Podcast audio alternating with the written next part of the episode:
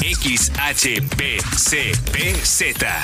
En el 95.1 FM, desde La Paz, Baja California Sur.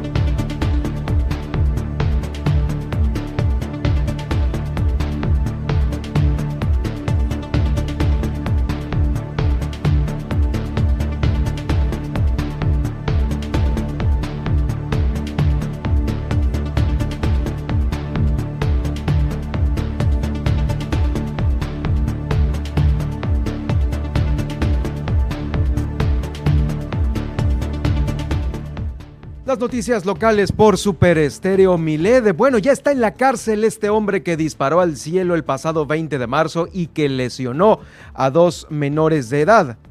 Por otro lado, el prefecto Igor N., quien hace un mes fuera denunciado por una alumna en la secundaria número 20 por estos eh, pues denuncias de acoso sexual, actualmente ya se le suman otras dos denuncias más en su contra, las cuales son diferentes a esta primera. También en la Secretaría de Educación Pública, eh, pues se reinstaló a un denunciado por acoso sexual. La víctima califica a la propia secretaria de eh, Educación Pública, esta es la Secretaría de Educación Pública, de insensible. Es a la maestra Alicia Mesa. Temas eh, delicados y lamentables son los que está viviendo el Estado y no hay rapidez en su resolución. Inclusive también a partir del día de hoy, ingresó formalmente la solicitud de la Procuraduría General de Justicia del Estado para iniciar el juicio de desafuero al diputado Juan Pérez Cayetano, también por acoso sexual. Habrá un periodo de 15 días para dictaminar sobre este asunto y pues también eh, dar una respuesta a esto que estaría ya eh, solicitando el desafuero la Procuraduría General de Justicia del Estado. El eh, sobre este tema se tienen pues casi casi una cantidad de tiempo suficiente, por ahí de los 45 eh, días para responder, pero eh, al parecer va a ser mucho antes esta respuesta. El gobernador del estado, por su parte, estuvo de gira por el norte de Baja California Sur en los municipios de Comondú, Loreto y Mulegé. Ahí mismo en esta gira anunció descuentos de hasta un 90% para créditos de vivienda que son solicitados o que tienen las personas con discapacidad y adultos mayores. El día de hoy empezará, ya más bien empezó ya esta aplicación de la vacuna para menores de entre 12 y 14 años de edad, por lo pronto en los municipios de La Paz y Los Cabos, esto según lo anunciado por la Secretaría de Bienestar en la Delegación de Programas para el Desarrollo de aquí de Baja California Sur. Eh, también está invirtiendo otros 5 millones de pesos más el gobierno del estado en rehabilitar el Hospital Salvatierra. El objetivo es de que el Congreso del Estado se ordene en lo financiero, contable y administrativo. Así lo dio a conocer Luis Armando Díaz al dar pues este informe de trabajo que lo pues eh, ya acaba de rendir también este fin de semana. Hoy va a estar en el estudio Marta del Riego y vamos a hablar sobre eh, pues el Día de las Madres, sobre la romantización de este término y pues ya sabe que siempre hay tema interesante con ella. Desde Los Cabos, Guillermina de la Toba nos va a informar sobre la muerte de estos dos jóvenes allá en la playa. Eran turistas nacionales. También autoridades municipales de Los Cabos están verificando los refugios temporales y los trabajadores de hoteles ya deben de retirar sus vehículos de las zonas de emergencia, esto para evitar accidentes automovilísticos. Aquí en la capital del estado va a haber campaña masiva de reciclaje. La presidenta municipal de Comondú aclaró que están revisando todos los terrenos del fondo legal que eh, se vendieron en los últimos 10 años muy por debajo de su precio comercial. Con esto iniciamos el día de hoy Milet Noticias Baja California Sur. Ahora, Milet Noticias Baja California Sur. La información más importante de las últimas horas. Todas las noticias. Todo el tiempo. Por el 95.1 de FM en La Paz y 91.5 FM en Los Cabos. Con la potencia radial y el respaldo informativo de Grupo Milet México. Conduce Germán Medrano.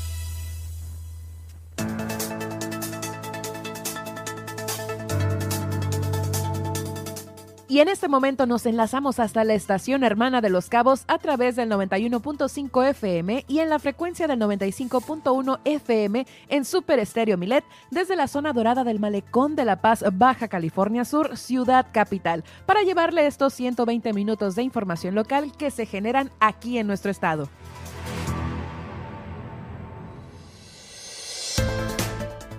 Les saludo desde cabina en este inicio de semana. Yo soy Nadia Ojeda y estaré acompañando a Germán Medrano para platicarle qué pasó un día como hoy, el pronóstico del clima, la tendencia en Twitter y los titulares de los principales diarios nacionales e internacionales.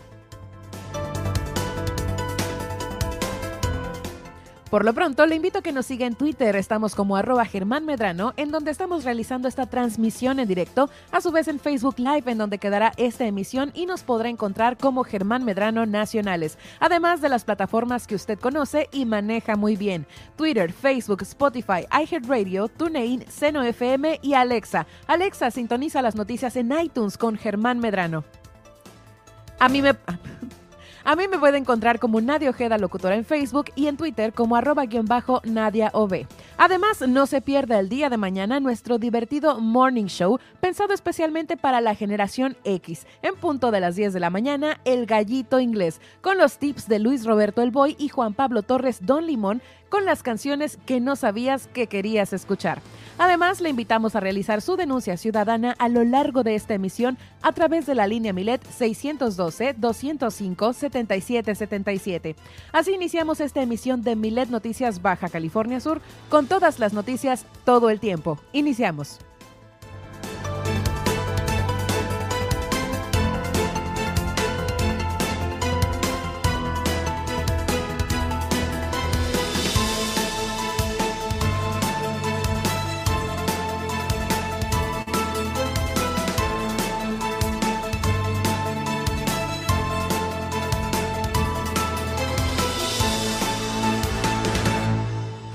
¿Cómo están? Muy buenas tardes. Eh, bienvenidos sean todos ustedes a, este, a esta frecuencia allá en Los Cabos, 91.5 de FM.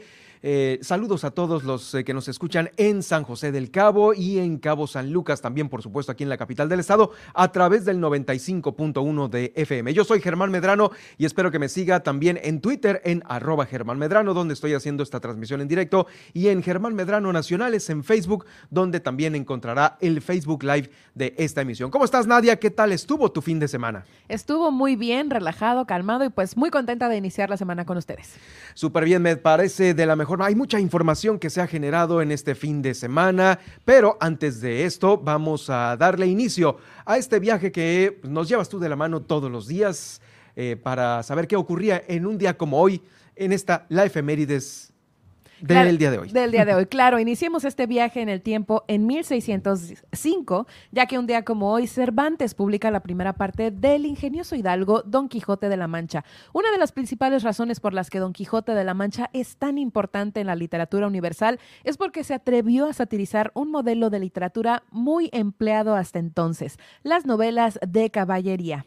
Vamos ahora hasta 1883, que es cuando nace el filósofo español José Ortega y Gasset, autor de Meditaciones del Quijote, España invertebrada, La rebelión de las masas, entre otras joyas de la literatura hispano-parlante. Él es recordado por frases como Yo soy yo y mi circunstancia, y si no la salvo a ella, no me salvo yo. Vámonos ahora hasta 1927, que es cuando en, Australia Canberra es proclamada la nueva capital del país. Entre las características especiales de Australia es que tiene unas cuestiones ahí que la hacen únicas, como que es el continente más pequeño, la isla más grande, y una tercera parte es desértica. Además que este lugar es referencia en educación y tiene una fauna muy variada y característica. Vámonos ahora a 1945. En el marco de la Segunda Guerra Mundial, la Unión Soviética celebra el Día de la Victoria, perpetuando su conmemoración anual desde entonces. Ahora vamos al año 1949, que es una fecha en la que nace un ídolo. Nace Billy Joel, quien es músico estadounidense que ha logrado más de 40 hits desde 1973, empezando con el sencillo Piano Man. Él se retiró en 1993 y hasta la fecha seguimos disfrutando su música. Vamos ahora hasta el año 2017, que es cuando fallece Robert Miles, quien fuera DJ, productor, compositor y músico italiano, considerado uno de los mayores exponentes del trance, ambient, techno y otros tipos de música electrónica durante la década de 1990. Ahora vamos a 2018 en Costa Rica, que es cuando asume la presidencia Carlos Alvarado Quesada, la persona más joven de la Segunda República en alcanzar este cargo. Eh, vámonos ahora a fechas en nuestro país. Eh, por acá, pues vámonos a 1911, que es cuando Luis Moya, eh, revolucionario maderista y uno de los primeros en levantarse en armas en noviembre de 1910, muere en la toma de Sombrerete, Zacatecas.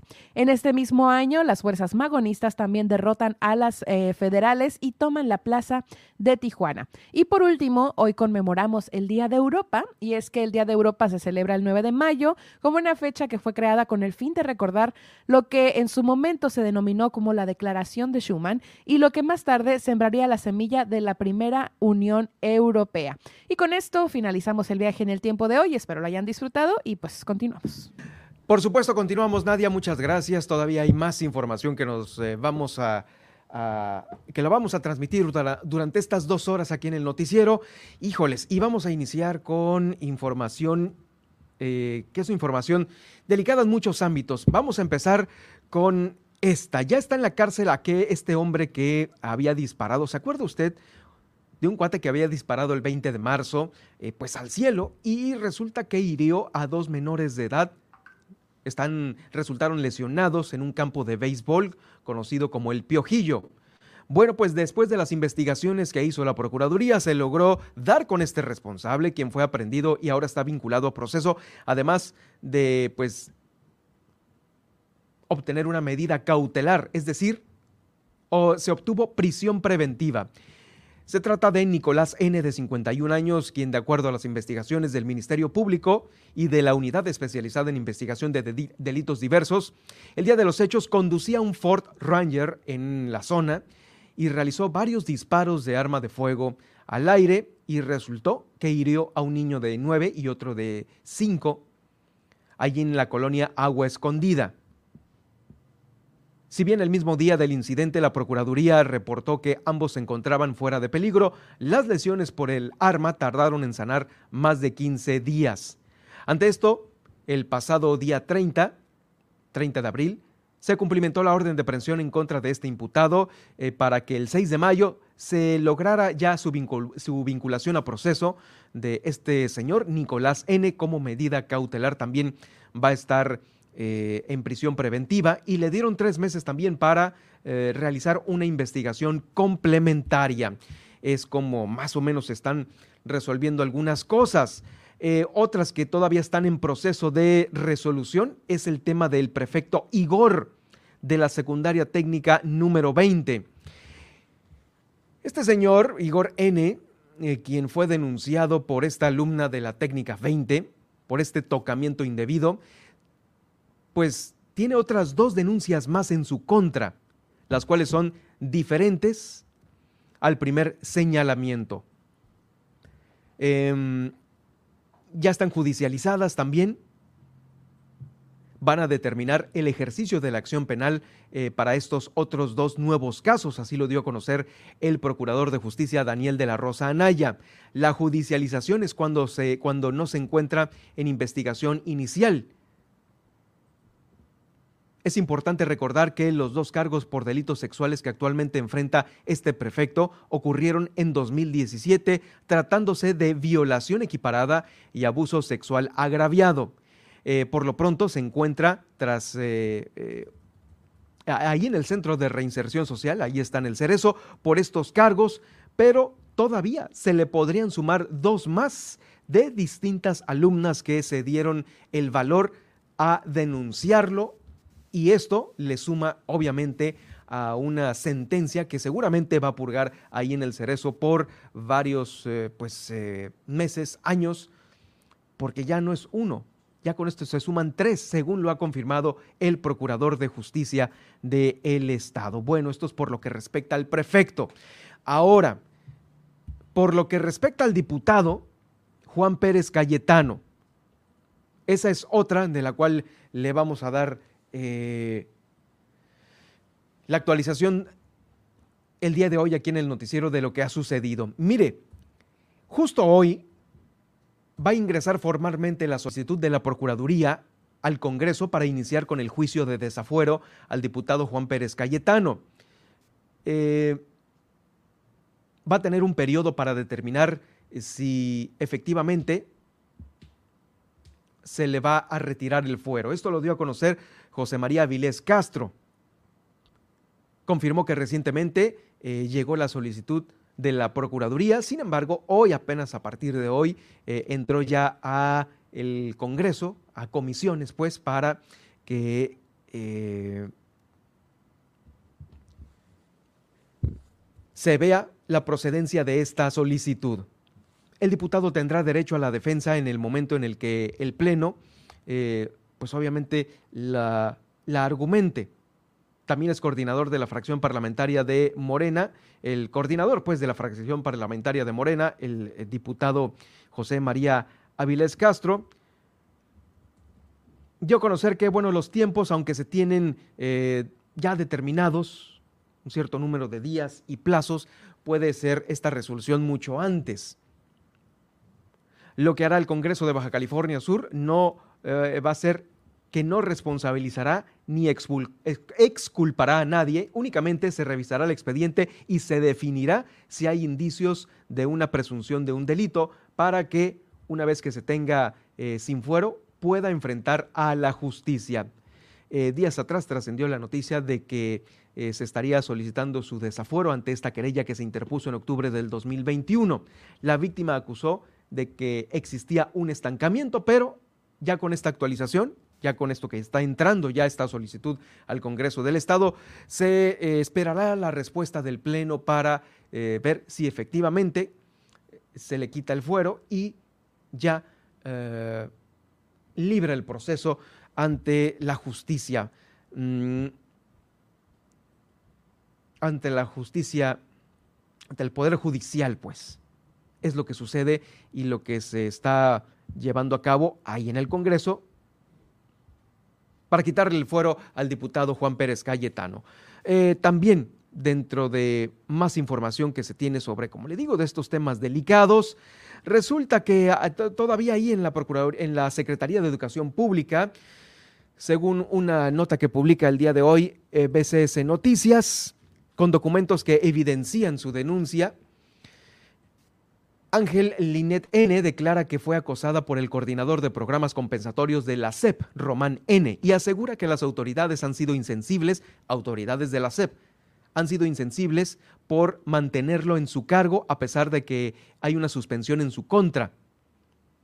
También dijo que la titular de la Secretaría de Educación Pública, Alicia Mesa Osuna, señala que este funcionario regresó a su puesto al no existir denuncia ante el órgano interno de la Secretaría. Sí, pero se tiene otra ante la Procuraduría. Ese es el punto.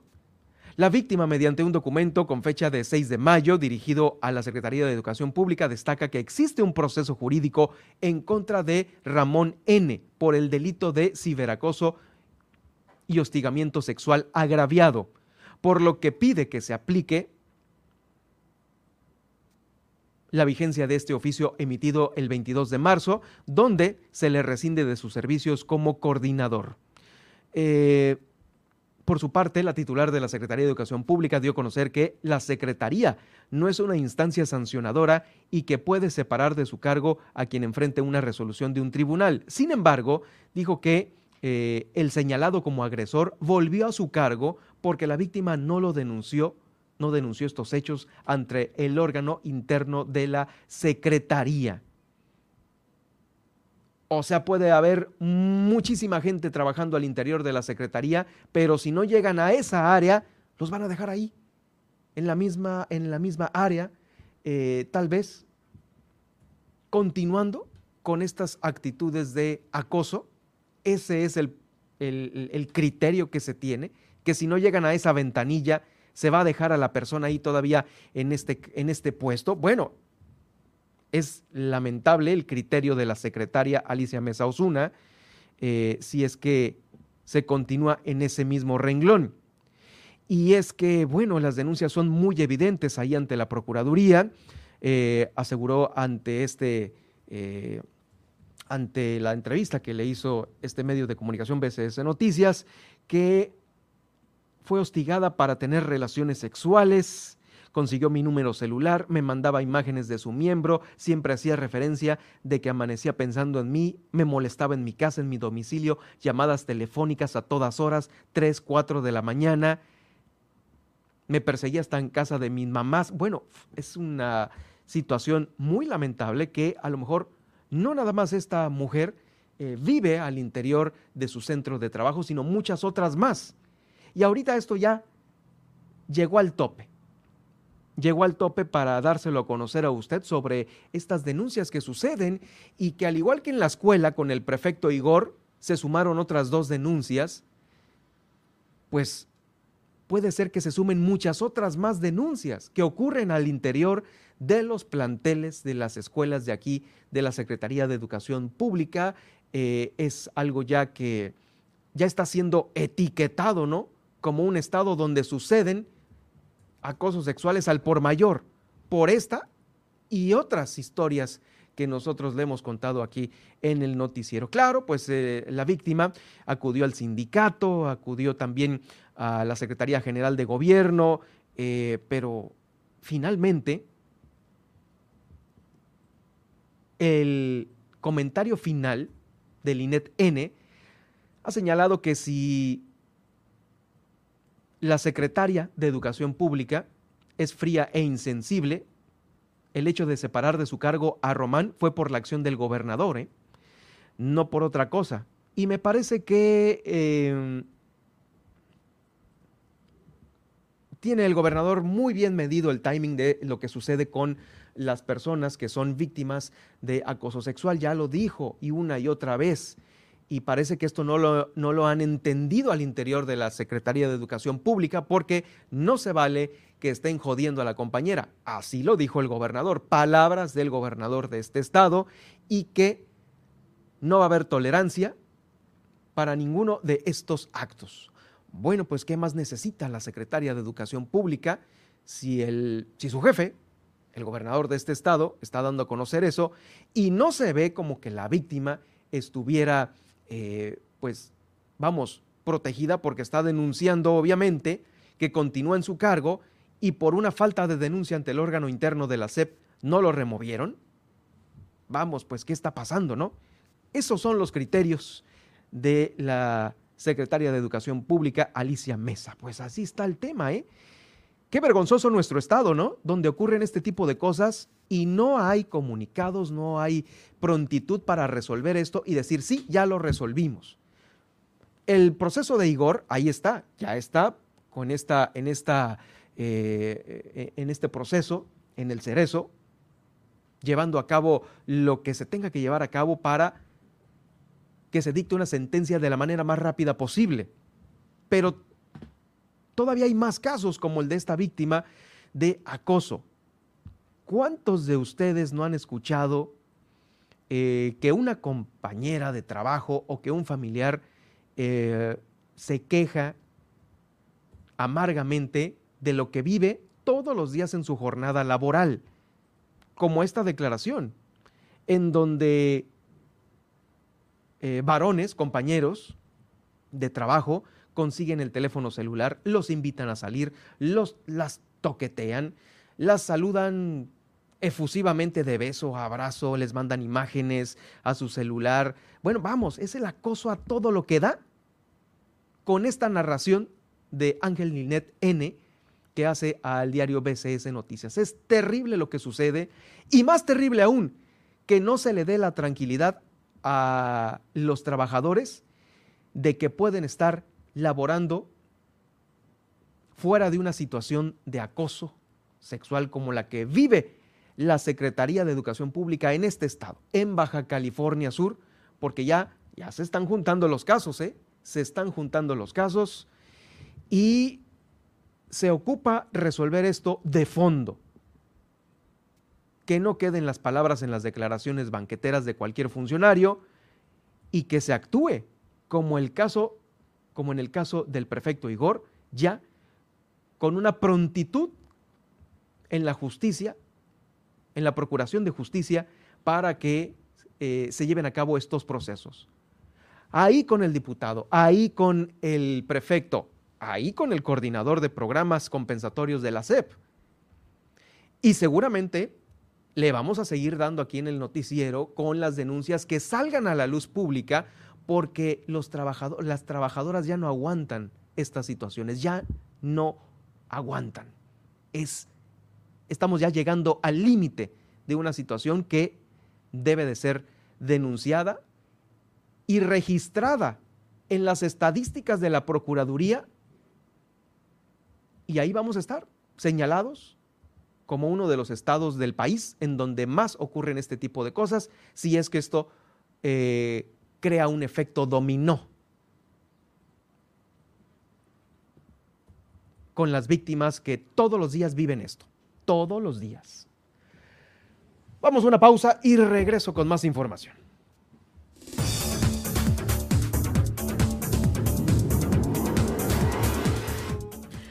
Al regresar, no se pierde el pronóstico del clima en su ciudad y en los principales puntos de conectividad aeroportuaria. Además, hoy nos visita Marta del Riego para platicar sobre el Día de las Madres. Sigue con nosotros en Milet Noticias Baja California Sur. En un momento continuamos.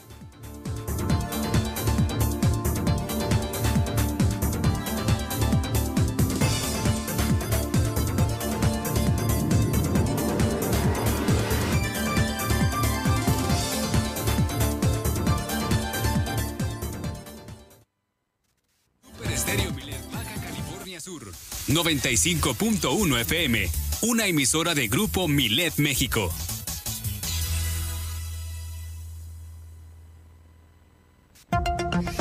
¿Hay desabasto de agua en tu colonia? ¿Tienes problemas con el transporte público? Cual sea el problema en tu comunidad, no lo pienses más y realiza ya tu denuncia ciudadana a la línea Milet de WhatsApp 612-205-7777.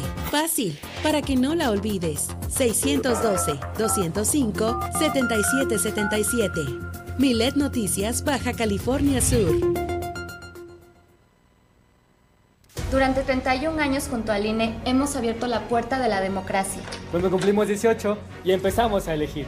Cuando nos cambiamos de casa y decidimos en nuestra nueva comunidad. Cuando llega la hora de salir a votar. Cuando somos funcionarias y funcionarios de casilla. México es nuestra casa y está hecha con la participación de todas y todos. Llevamos 31 años uniendo a México con un solo fin, que todas y todos ejerzan su derecho a decidir libremente. Mi INE nos une. Este 5 de mayo conmemoremos el 160 aniversario de la Batalla de Puebla de 1862. Hoy Vais a pelear por un objetivo sagrado. Vais a pelear por la patria. Nuestros enemigos son los primeros soldados del mundo, pero vosotros sois los primeros hijos de México. Las armas del Supremo Gobierno se han cubierto de gloria. Ejército y Fuerza Aérea Mexicanos, la gran fuerza de México. Gobierno de México.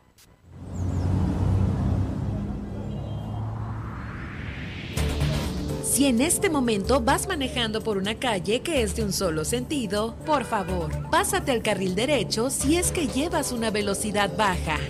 Pues el carril izquierdo es para una circulación más rápida. Eduquémonos como ciudadanos. Porque en Super Estéreo Milet queremos una mejor ciudad. Cambiemos, cuidemos y mejoremos la paz. Esta es una campaña propia de Grupo Milet en beneficio de Baja California Sur. Super Estéreo Milet 95.1 FM. Germán Medrano y todas las noticias de Baja California Sur en un solo espacio. Milet Noticias. Continuamos.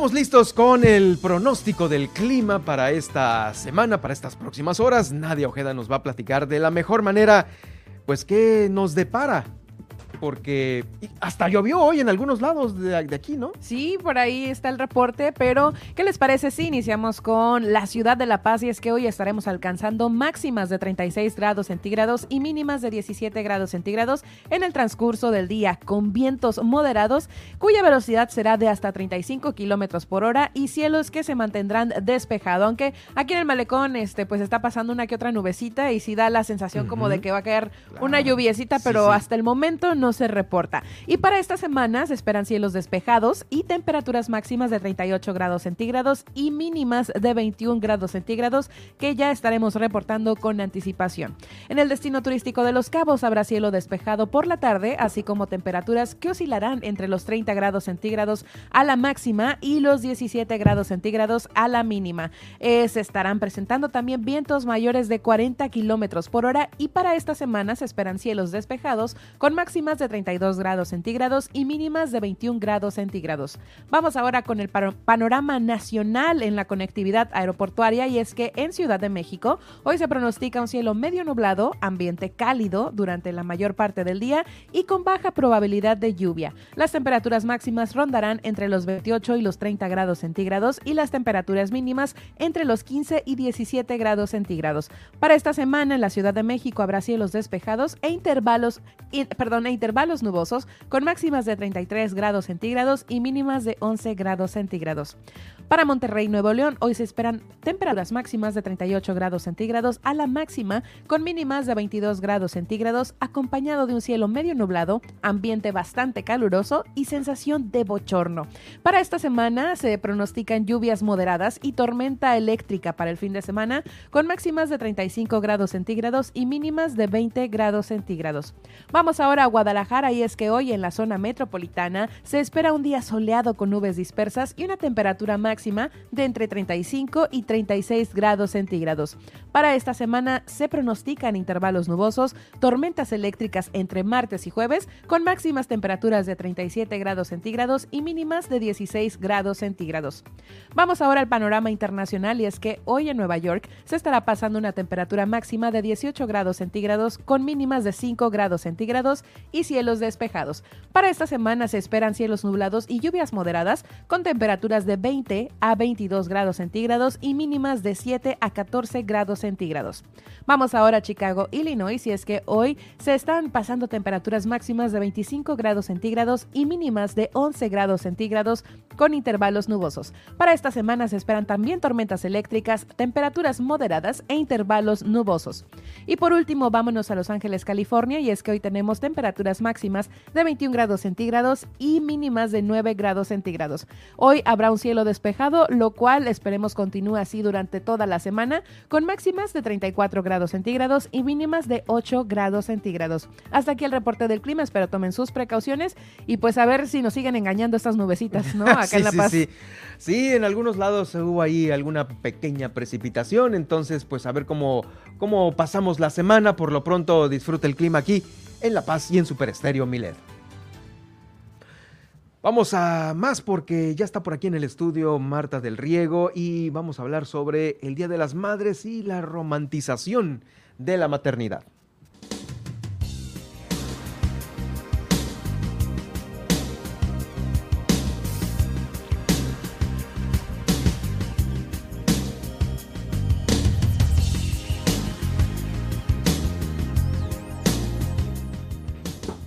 ¿Cómo estás, Marta del Riego? Un gusto saludarte como todas las semanas aquí en Super Estéreo Milet. Pues un gusto saludarte a ti también y a ti también, Nadia. Siempre los escucho a esta hora. Oh, perfecto, Gracias. Muy bien. Oye, pues ya este llegó el 10 de mayo, ¿no?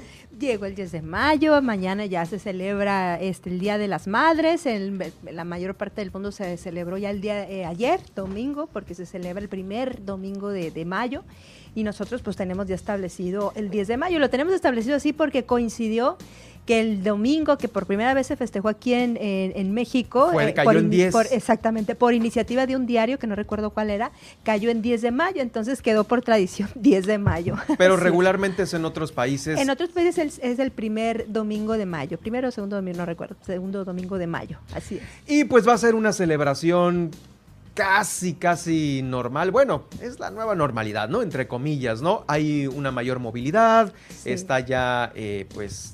Se siente en la ciudad ya. Sí, se siente Otra en la ciudad de nueva cuenta otra dinámica, restaurantes, reservaciones o igual esa comida con la familia, pues bueno, eh, es lo que se espera para el día de mañana. Pero, pues aquí vamos a desmenuzar el tema de la maternidad contigo de una mejor manera. Gracias, Germán. Pues sí, yo quisiera, bueno, te, te proponía este, este tema de, de, desromantizar la idea de la maternidad, porque tenemos una idea un poco idealizada que desafortunadamente nos juega en contra las mamás, porque cuando te enfrentas a esto, que es la maternidad, te das cuenta que sí, ciertamente, como te han dicho toda la vida y lo has escuchado, es una, eh, la, la, dimensión del amor es totalmente distinta, es muy grande, eh, amas a tus hijos con, de, digo, de una manera que no puedes eh, replicar en otro tipo de vínculos, todo es cierto, pero nadie te habla del lado B. Oye, sí. todo el mundo te habla de la bendi. Exactamente, la bendición. De la bendición, sí, ¿no? Es, sí, sí, o sea, eso, bendición. exactamente, eso que usted lee en los memes y que lo repite una, ay, que la bendición y la bendición. Pues eh, forma sí, parte de esta romantización, ¿no? De la maternidad, ¿no? De que son tus bendiciones, son ¿no? Tus y agradecelas como tal, ¿no? Y demás. Y, y repito, son, es cierto, totalmente cierto. Uh -huh. O sea, yo creo que, repito, o sea, nadie puede, no, no, no, se puede replicar el, el, amor que representa el vínculo a los hijos como en, en otro tipo de vínculos. Es uh -huh. único, es una dimensión distinta y que como cada uno, pues cada uno de los distintos eh, relaciones y demás. En el caso de los hijos, pues es todavía con, tiene, se implican muchísimas, inclusive estructuras también eh, psicoquímicas, vamos, ¿no? La oxitocina y muchas del apego, etcétera, etcétera. Pero no me voy a meter en, en no, esos, no, no, en no. esos campos. Pero lo que voy es, eh, nadie nos habla del lado B de la maternidad. Entonces nos dan esta idea romantizada de que tú en cuanto vas a ver a tu pequeño o a tu hijo vas a sentir el gran amor inmenso y, y ahí se te va a ir la vida y, y, no es cierto. algunas mamás les puede pasar, pero algunas mamás no. Algunas mamás tardan en, en caer o, o les, les, tardan en caer ese 20 porque puede ser un choque fuerte el de repente darte cuenta que de ti depende esta vida nueva, esta, uh -huh. este ser total y absolutamente indefenso y vulnerable. Y eso sí puede representar un choque muy fuerte. Y sobre todo si estás, por ejemplo, padeciendo una depresión posparto. Y en este tipo de situaciones las mamás la transitan sola, en soledad, porque difícilmente la, tu entorno puede entender el impacto que esto puede tener para ti. Y entonces tú te sientes como que eres la loca, como la que no, no estás disfrutando de tus hijos y no estás agradeciendo a tu bendición. Uh -huh. y entonces porque nadie te habla del lado B de la maternidad. Entonces la idea es, es platicar acerca de esto que no es tan agradable y que viene implícito impli eh, en la maternidad. O sea, viene en el paquete. Viene en el paquete. Y el- yo lo numeré, ¿no? Porque me encantan los números y como A para hacerlo más sintetizado y numeré alrededor de, de siete. Ahora, no son las únicas.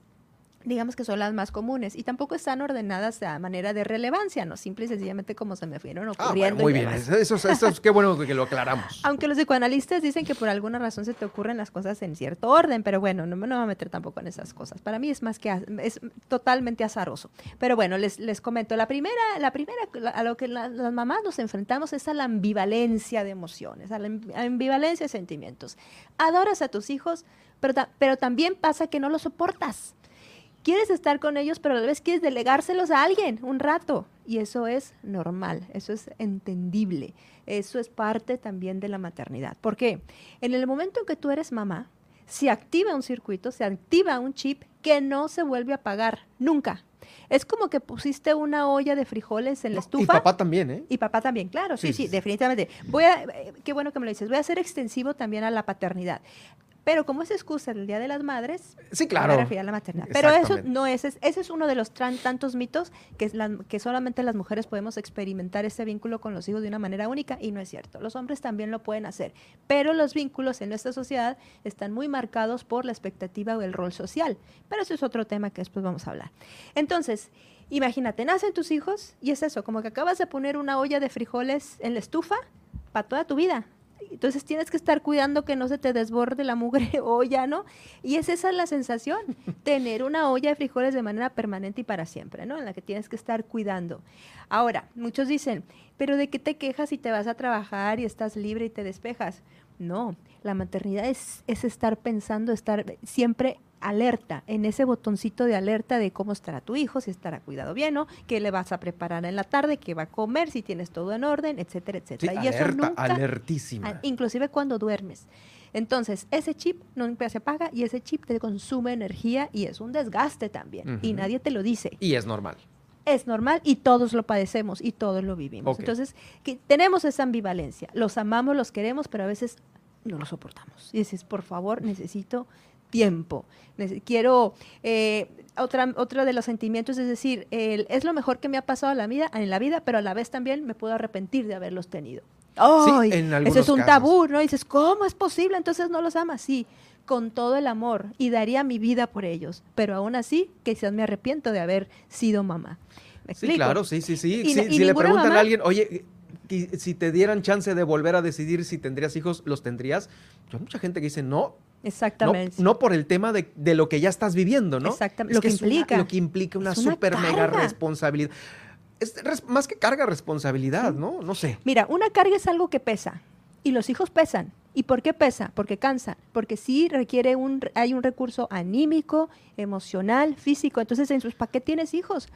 Pues sí, porque Pero el llega un que los- momento en el que en el que tú como ser humano dices tú eh, quiero, deseo con todas sus implicaciones. Porque, porque ahí vamos, ahí nos juega, nos juega la naturaleza. Pues obviamente que, que- que no todo nada más es, es friega, pues, ¿no? También se establece el vínculo afectivo, también tenemos satisfactores y también tenemos cosas que, pues, de, de alguna manera, pues, contribuyen a este proyecto de vida que nosotros queremos o hemos construido. O sea, no todo El punto aquí es que estamos, Pero estamos hay que hablando. reconocerlo, pero no hay que tener miedo a expresar lo que nos viene a la mente, porque cuando tenemos miedo a expresar todas estas ambivalencias de emociones y las reprimimos, nos juega en contra.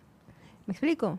Porque digo, a ver, Quiero, quiero una tarde libre para mí. Quiero no quiero estar ahorita, no quiero saber de mis hijos. Quiero una tarde libre para mí. y se vale. Y a veces te sientes culpable Exacto. por quererlo. Por darte ese tiempo de mujer o de varón. Exacto, sí, que, te híjoles, no, pues ahorita ya, basta. Y ese es el segundo punto. La culpa es el sentimiento que viene inherente a los papás, a mamá y a papá, ¿no? A la mamá y sobre todo, principalmente a la mamá, porque es la que la sociedad asigna como la, la cuidadora principal. A una mamá la ausencia no se le castiga tanto como al papá, ¿no? Somos una sociedad de padres ausentes porque somos permisivos con los papás, ¿no? Pero con las mamás no. Y entonces eh, la culpa es, eh, la culpa es sentirse en falta por lo que haces y por lo que no haces, es ahí va a estar. Ahí además de la- esta sensación de ambivalencia, de quererlos, adorarlos y a la vez no, que va y viene, que no siempre es constante y, como- y que puede suceder que algunas mujeres se hayan arrepentido de ser madres, pero no significa que por eso vayan a dejar a sus hijos Ah, ni no, nada, no, no, no. sino que son proyectos de vida en los que uno dice, ay, de haber sabido, no sé si lo hubiera hecho y demás, y se vale decirlo y no pasa nada, no pasa nada. Tranquilos, sus hijos van a ser los seres más amados, entiendes, más maravillosos si ustedes lo pueden reconocerse a sí mismos, ¿no? Ahora, eh, la culpa es, bueno, sí, por lo que sí hago, por lo que no hago, porque me comparo, porque veo que el, que el hijo de mi comadre pues va a clases de chino, de piano, de canto, de fútbol y el niño saca 10 en, las, en matemáticas y es en el concurso estatal de no sé qué de las Olimpiadas y es el primer lugar. Entonces, ¿qué está haciendo esa mamá que no estoy haciendo yo, no? Porque de repente asumimos o creemos que el hijo, que el hijo destacado es sinónimo de buena maternidad o buen paternidad. Y no, y no necesariamente es eso. Los hijos trofeos no significan que, o sea, a veces los papás queremos hijos trofeos porque pensamos, es, un- es, es como casi casi a nuestro Hice, propio hice- ego. ándale, hice bien mi chamba, ¿no? Has- hasta publicamos las boletas de calificaciones en Facebook de una manera un poco hasta narcisista, ¿no? De decir, miren, o sea, este es mi chamaco, ¿eh? Algo estoy haciendo bien, ¿no? Mire, puro 10, mi niño, ¿no? ¿Y qué pasa con los chamacos que sacan 7 o 6? Entonces dices, no, pues ese no lo publico porque van a decir, mira, esta, pa- este mamá... Qué- no, no qué está- burro el chamaco, ¿no? Sí, mira el chamaco, ha de ser la mamá que no lo atiende, cosas así. Cuando en realidad, cuando en realidad lo que estamos haciendo es eso, ¿no? Es querernos darnos palmaditas de, mira qué buen papá, qué buena mamá soy. ¿Por qué? Por una manera de, pues obviamente pues a todos nos gusta alardear, ¿no? De, de nuestras cosas o presumirlas a una manera de, de rati- ratificar, ¿no? Este De reconocimiento de lo cual- satisfacer de ese, satis- ego, ese pues. narcisismo, ese ego Claro, que claro, tenemos, por ¿no? supuesto. Pero también hay que reconocer a los hijos, y en ese sentido hago un paréntesis, que lo importante del hijo no es la calificación, es el esfuerzo. lo, que, lo que hay que estimular a un hijo, porque un 7 para un niño puede ser más significativo que un 10 para el otro. Un 7 para un niño puede significar un esfuerzo tremendo. Y si nosotros estamos buscando nada más el resultado y no podemos, y no, no reconocemos el esfuerzo, entonces vamos a ver gente muy frustrada como ya lo estamos viendo ahora. Pero bueno, ese es otro tema que tampoco me voy a desviar. Luego también nos pasa a las mamás que como nos sentimos culpables, entonces estamos sintiéndonos como que proyectamos nuestra inseguridad en la mirada del otro. ¿Ese es el decir, 3? Ese es el 3, sí, o ya no sé, ni cuál es, ya me perdí, pero bueno, sí, seguramente es el 3. Ah, Vamos bueno. a ponerle el 3. ¿Qué es esto? El chamaco empieza a hacer un berrinche y entonces uno ya no sabe, a ver, ¿qué hago? ¿Trato este berrinche como algo en mi casa? No, porque estoy en el supermercado y me va a ver esa señora y va a decir, mira qué permisiva esa, esa mujer. Claro, como no le pone límites, está haciendo berrinches el niño. Ay, no, pero a lo mejor me va a ver la otra que me va a decir, uy, mira qué estricta es y le da un jalón al chamaco o le grita, uy, ¿qué hago? Entonces yo proyecto lo que creo que el otro está esperando que yo haga para educar o para corregir ese berrinche. Entonces terminamos como tratando de educar a base de la mirada del otro, de lo que creo que el otro espera que yo, cómo educo a mi hijo, ¿no? Precisamente por estos sentimientos de falta. Entonces terminamos haciendo una cosa medio extraña y de repente para, por ejemplo... O sea, los- le, le reflejas a tu, a tu hijo un, un papá que no eres porque llegas a la casa y ahí sí ya sale es la otro, ¿no? verdadera personalidad, ¿no? O por ejemplo, educamos para quedar bien con los demás también, decir, mijito, dale un beso a la tía. No, no quiero. Que le des un beso a mi tío. No. Y bueno, ahí está, ¿no? Entonces tú quedando como si, no, no te preocupes, no lo obligues, ¿no? O a ver, mijito, cántale, verás qué lindo canta, ¿no? Porque también nuestros hijos son, ¿no? Como si fueran amenizadores de fiestas y demás, ¿no? Y reuniones. Sí, Y haz la gracia, ¿no? Haz la gracia para yo quedar bien, ¿no? Este, y no quieren, y no quieren, entonces estamos forzándolos y obligándolos precisamente porque nos estamos sintiendo vistos como papás, ¿no? En esta, pues en una especie como de vitrina de, de- de los padres de familia y, y en ese sentido pues trato de ser, por ejemplo, si le doy de comer cosas nutritivas, ¿no? Delante de la familia, ay, no, que no me vean que le doy comida chatarra porque me van a juzgar y no me quiero sentir juzgado, entonces ya pura comida nutritiva, aunque después ya le doy pura chatarra y demás, ¿no? Entonces a veces educamos en base a esa En a mirada esa del otro. mirada. Luego también otra cosa que nos, que nos pasa mucho a las mamás es que tiene también relación con la culpa, es la culpa de porque trabajo o la culpa porque no trabajo. A mí se me hace tremendo, tremendo que eh, en esta sociedad como estamos armados, una mamá que acaba de tener un hijo, que acaba de tener un bebé, a los tres meses se vea obligada a dejar a su hijito en una guardería durante ocho horas para que cumpla un, Una jornada una laboral. jornada laboral. Estamos organizados de una manera, nuestra sociedad está organizada de una manera que no prioriza a los niños, prioriza la producción. ¿Para qué? Para que grandes empresas tengan grandes capitales y nosotros seguir siendo esos esclavos bien pagados, ¿no? Y entonces, ¿qué sucede? El, lo, que, lo que pasa es fuerzas a que una mamá que está en, en, pleno, en plena construcción del apego seguro con su bebé, la tienes que separar para que se vaya a producir para una bola de canijos que son los que dirigen los intereses y los destinos de toda la sociedad. ¿Y qué sucede? Pues que las instituciones desafortunadamente pues hacen comparsa porque la economía está sostenida en estas prioridades que no son los hijos, no es el ser humano. O sea, separas un proceso natural. Exactamente, de apego, de lactancia materna, porque las mamás pues se tienen que pues prácticamente ordeñar para poder satisfacer todas esas ocho horas de, de niño, de, alimentación. sí, Exactamente. Las oficinas, las empresas, para una mamá que está en un proceso de lactancia, no tienes los espacios adecuados para poderte ir, extraer la leche o tener los refrigeradores y no te tienes que andar escondiendo del mugre morboso de tu compañero que te está viendo, que, estás en una que, que necesitas amamantar a tu hijo, ¿no? Fíjate que vi un, hace algún tiempo vi un meme que me quedó grabadísimo y que me viene a la cabeza ahorita en donde se ve que está en un sanitario, están los sanitarios este, comunes, creo que en este caso eran comunes, o eran fotos separadas, pero se veía un cuate comiéndose una hamburguesa en el, en el, en el excusado y del otro lado estaba una señora, una mamá, dándole de comer a, un niño. sí, este, es, exactamente es lo mismo. Que, híjoles, está súper impactante esa, esa, esa, comparativa, ¿no? Y así es, Germán, así exactamente, así es lo que nos obligan, porque se ha erotizado tanto el cuerpo de la mujer que hasta su función natural o el, el, por, el deber ser, o sea, de por qué tenemos pechos, sí, pechos, señores pechos, es para amamantar a los hijos, pero está tan, repito, tan cosificado y tan erotizado el cuerpo de la mujer. que te tienes que encerrar en un, en un, sanitario arriba de un, este, de un excusado. Y lo ves más mal que un cuate se coma una hamburguesa, que fue la foto del, del, de esta publicidad, porque él sí y él, y él no. Exactamente. Eh, ajá. Exactamente, así es. Y bueno, pues entonces todas estas situaciones que se construyen a partir de cómo estamos armados desde lo social, pues obviamente que como mamás pues nos, nos afectan. Luego también nos vamos a descubrir nada más, que ese es el otro punto, repitiendo patrones, ¿no? Hay un libro que dice, yo fui una buena mamá hasta que fui mamá, ¿no? Antes de ser papás o mamás, siempre decimos, yo jamás voy a hacer esto. Mis hijos nunca van a ver pantallas, se van a educar sin pantallas, fuera pantallas, ¿no? Y ahí tienes a los chamacos viendo las pantallas. Y yo nunca les voy a regañar ni los voy a golpear, y ahí tienes a los chamacos dando una largada. O sea, eh, ser mamá o ser papá es hacer lo que tú dices, se activa un chip, se activa un chip y ahí te cambia todo.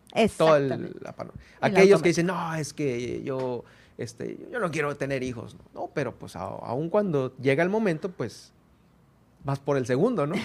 a veces. exacto, exactamente. Y bueno, pues entonces esas son todas las, eh, son parte de, las cosas como vamos. ¿Ya te las acabaste? no, no, no, pero ¿cómo vamos de tiempo? ah, bueno, tenemos cuánto acá con nuestro... Cinco. ah, bueno, bueno, perfecto. Bueno, y entonces tenemos...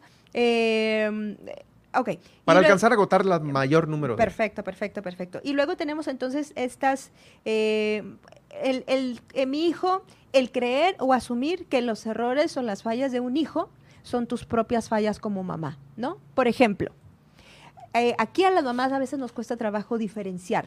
Mm. Vamos a suponer, mi hijo tiene problemas en la escuela. Vamos a suponer que tiene, porque yo interpreto que problema es que no saca 10 bueno, a lo mejor ese para ti es un problema, pero para tu hijo dentro de su proceso de aprendizaje puede que no sea ningún problema y puede ser que esté aprendiendo a su manera, a su tiempo, pero la Secretaría de Educación Pública le exige a la maestra que tiene que poner un registro de su avance o lo que sea. Y entonces tú lo interpretas como problema. Entonces, muchas veces las mamás, sin darnos cuenta, eh, proyectamos nuestras expectativas en nuestros hijos, expectativas equivocadas, y creemos que si no las cumplen, nosotros algo estamos haciendo mal, y entonces todo lo que él no cumple, en base a lo que yo creo que debe de ser, lo asumimos como un problema de nosotros y sentimos culpa. Y si no nos damos cuenta, vamos a empezar a exigirle a ese hijo que, que, cumpla, que cumpla, que cumpla la expectativa, pero para yo no sentirme culpable. No tanto para que él mejore, sino para yo no sentirme culpable. Así es como funciona muchas veces la proyección y eso no nos damos cuenta, porque volvemos a lo mismo. Queremos cumplir una expectativa social de lo que es el éxito, de lo que es el triunfo, de lo etcétera, etcétera. Y nosotros queremos que nuestros hijos sean triunfadores y exitosos.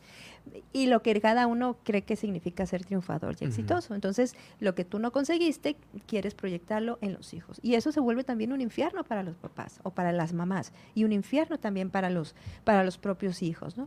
En ese sentido, creo que lo más lo más sano es primero entender no comparar, porque les estoy diciendo, siempre nos estamos comparando con alguien más. Y, y, reconocer a tu hijo por lo que es y por lo que quiere y escuchar a los niños, escucharlos y romper estas expectativas que la sociedad impone sobre nosotras y que también nos genera una carga muy, muy pesada. Y en eso me lleva al siguiente punto. La mamá con complejo de mula. ¿Qué es una mula? Una mula es a la que tú le cargas un montón de cosas, ¿no? Y van dando la mula, ¿no? Y a la mamá, a la mamá a veces nos empezamos a cargar con muchísimas responsabilidades porque es el rol a veces que nos toca. Y, y en lugar de, para, y como se oye feo que nos digan mulas, pues nos dicen multitask. Ay, es que las mujeres tienen capacidad de hacer todas las cosas, ¿no? Ay, pues sí, como las mulas tienen capacidad de cargar un montón de cosas, pues. Pero para que nos sintamos mejor, pues somos multitask. Y así lo que estamos haciendo son mamás con una carga extenuante, que tiene que trabajar, que tiene que salir adelante, que tiene que darle al esposo, que tiene que dar en su trabajo, en su hogar, en sus hijos, papá, papá, papá, porque ese es el modelo de mamá ideal. Ideal. ¿Y qué sucede? Pues lo único que hacemos es un infierno porque nadie puede llegar a ese ideal sin sentirse desgastada, desanimada y decir, ay, tiempo fuera. Y entonces, ¿qué pasa? Volvemos a esta trampa de la que hemos hablado en otras ocasiones un defecto del sistema o de la organización de la sociedad, lo asumimos como una falta de capacidad propia e individual. Entonces, el problema no es el sistema que nos está cargando, cargando, cargando, cargando. Creemos que somos nosotras que no damos el ancho. Y entonces... Y por eso te cargas de más y más y más para dar el ancho, ¿no? Para dar el ancho. Y como no lo doy, en lugar de decir, oye, no, no, no, pues esto, perdón, esto es tu expectativa social. ¿Por qué me la estoy asumiendo como si fuera mi propia expectativa de vida? No, no, no, ese es, ese es el sistema al que ya no le voy a hacer caso. Y yo voy a hacer lo que a mí me satisface, lo que a mi familia le hace bien, y en la medida de las posibilidades, porque hay que entenderlo también. Desafortunadamente, hay muchos sectores de la sociedad con, que, que, viven con pocos recursos, que no tienen manera de decidir. Sí, ese es otro tema, híjole, es que de aquí podemos irnos por muchos por muchos este, aristas para, efectivamente, a veces se tienen que hacer las cosas porque pues hay que hay que ganar. Porque así está armado este sistema, desafortunadamente, en el que solamente hay pocos los privilegiados que tienen la capacidad de decidir. Y si tienes una, y si eres de, estás en esta situación de privilegio en la que puedes decidir, date cuenta cuántas cuántas cosas te estás tú exigiendo que no son fundamentales, que no son definitivas y en las que te está condicionando la calidad de vida que puedas tener. Me parece que uno de los mejores regalos para el 10 de mayo es hacer una introspectiva. Usted, mamá que nos escucha con esta eh, plática que tenemos aquí con Marta del Riego, eh, ¿cuánto de lo que dijo, se dijo en esta, en esta entrevista, a lo mejor usted cae en cuenta de que sí, así soy, así he sido, no he tomado cinco minutos para recapitular si voy a seguir haciendo lo mismo, si debo cambiar. ¿Qué, pasa, no? Yo creo que la salud mental de las mamás es muy importante porque, pues, obviamente de ellas depende eh, una buena educación de las próximas generaciones. Así es. Yo creo que la, reflexión final con la que podríamos concluir esto es, primero, darnos permiso de sentir no hay sentimientos malos ni sentimientos buenos, simplemente son sentimientos, los sentimientos son mensajeros, es algo que nos está diciendo de nosotros mismos, que nos ayuda a conocernos desde la culpa, desde el enojo, desde la ira, y el poderlo reconocer nos va a ayudar a conocernos mejor, darnos permiso de sentirnos culpables, darnos permiso de ser mamás imperfectas, porque no existe la mamá perfecta. Y qué bueno, porque nuestros hijos van a aprender más de nuestros errores que de nuestros aciertos, de nuestros aciertos que podamos tener con ellos les va a ayudar para trascender todo aquello que no vamos a hacer bien. Y eso que no vamos a hacer bien, pues a ellos les va a dar eh, algún, algunas armas. Lo que nunca debe estar condicionado, eso sí, es el amor, bajo ninguna expectativa, porque el, el amor es un factor resiliente para nuestros hijos. Y ese siempre debe ser de manera incondicional. Y ese es, el, es la mejor vacuna para todas las cagadas que nos vamos a mandar en la maternidad. Seguro. Gracias. qué, bueno que te sientes a gusto en estos micrófonos. ¿eh? Aquí se puede, ¿eh? Aquí sí se puede. Gracias por acompañarnos. ¿Dónde te leemos y te escribimos tus redes sociales? En mis redes sociales, Marta del Riego, y eh, en, Facebook y también estamos todas las mañanas en CPS Noticias, que le mando un saludo a todo el equipo de allá. Y obviamente ahí no, no, no, hablo, no hablo así, no hay una seriedad. Por eso te digo que aquí, aquí, sí se puede. Ya me hubieran corrido, pero bueno, en fin, esto. Bueno, gracias. por sentirte cómoda, Martita. Bueno, adelantadas las felicitaciones del día de mañana y todos los días, ¿no? Pero ya sabes, aquí te tengo que felicitar diferente. Pero bueno, vamos a seguir con esta crianza que, que nos han llevado a felicitar el día de mañana. Bueno, gracias, Martiux. A ustedes, gracias. Vamos a la pausa.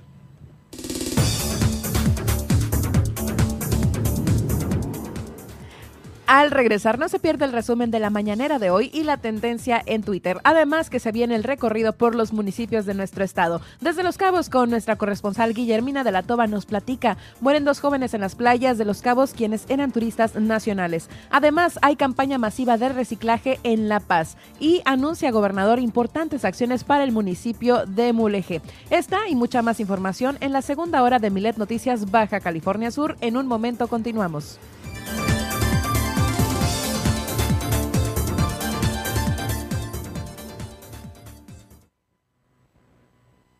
Super Estéreo Milet, Baja California Sur.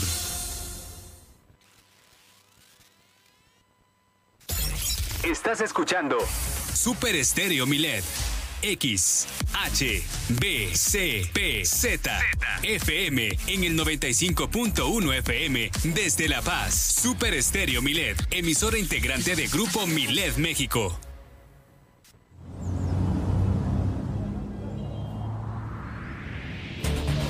Si en este momento vas manejando por una calle que es de un solo sentido, por favor, pásate al carril derecho si es que llevas una velocidad baja.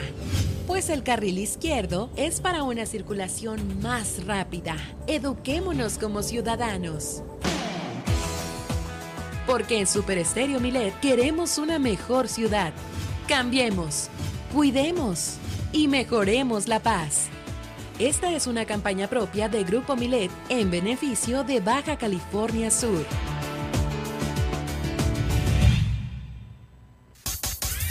Super Estéreo Milet, La Paz, la radio con poder. Síguenos. Germán Medrano y todas las noticias de Baja California Sur en un solo espacio. Milet Noticias. Continuamos.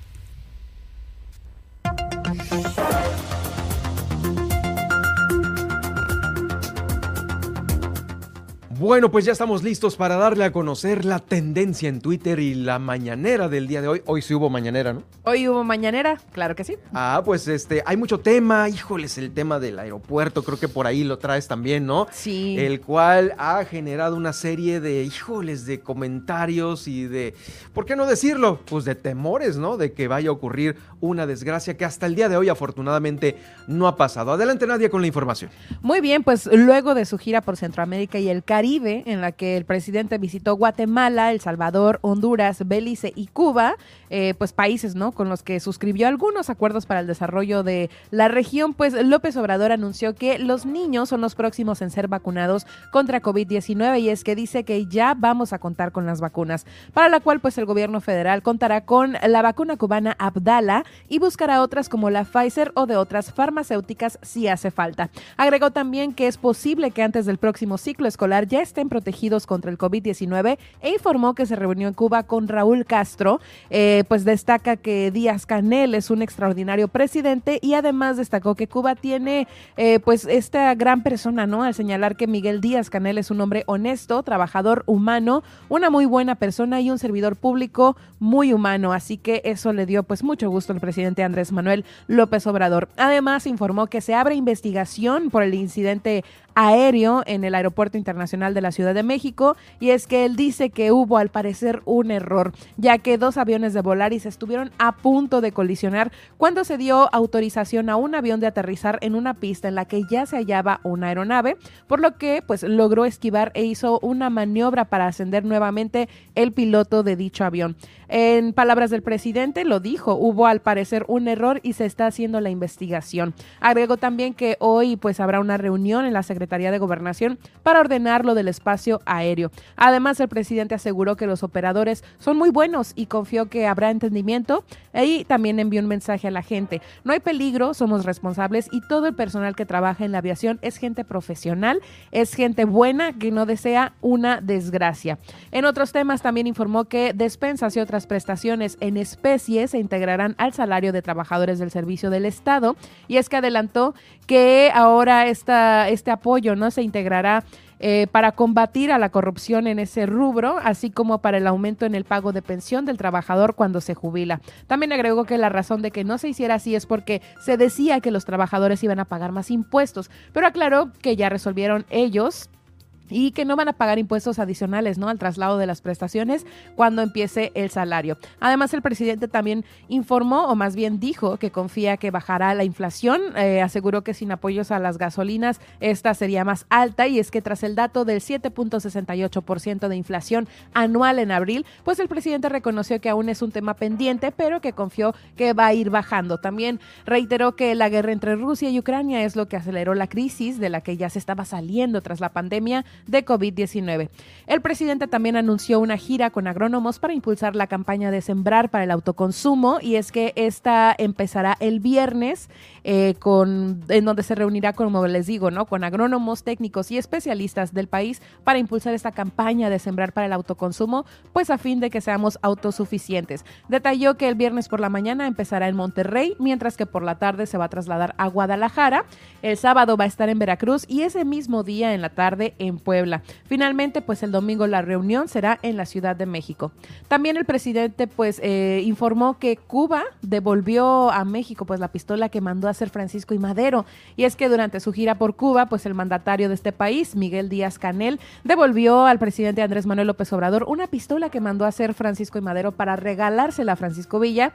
Eh, también agregó que analizarán dónde van a exhibir esta arma para que la gente pueda verla y podría ser justamente en el Museo Nacional de Antropología e Historia. Y por último, pues el presidente destacó la aplicación de Sembrando Vida y Jóvenes, jóvenes Construyendo el Futuro en Centroamérica, es decir, en Honduras y próximamente en Belice, países que formaron parte de esta gira ya mencionada. El presidente pues también dio a conocer que los acuerdos a los que llegó con sus homólogos, eh, pues también les agradeció, ¿no? Por el trato respetuoso y aseguró que los trataron muy bien. Aún no sabemos cómo van a llevar a cabo estos programas, seguramente lo iré informando, pero pues sí causa curiosidad, ¿no? Cómo van a replicar esto que les digo de Sembrando Vida y Jóvenes Construyendo el Futuro. Ahora vamos a las tendencias en Twitter y es que los combates en el este de Ucrania continúan mientras que en Rusia se realiza el desfile militar en Moscú.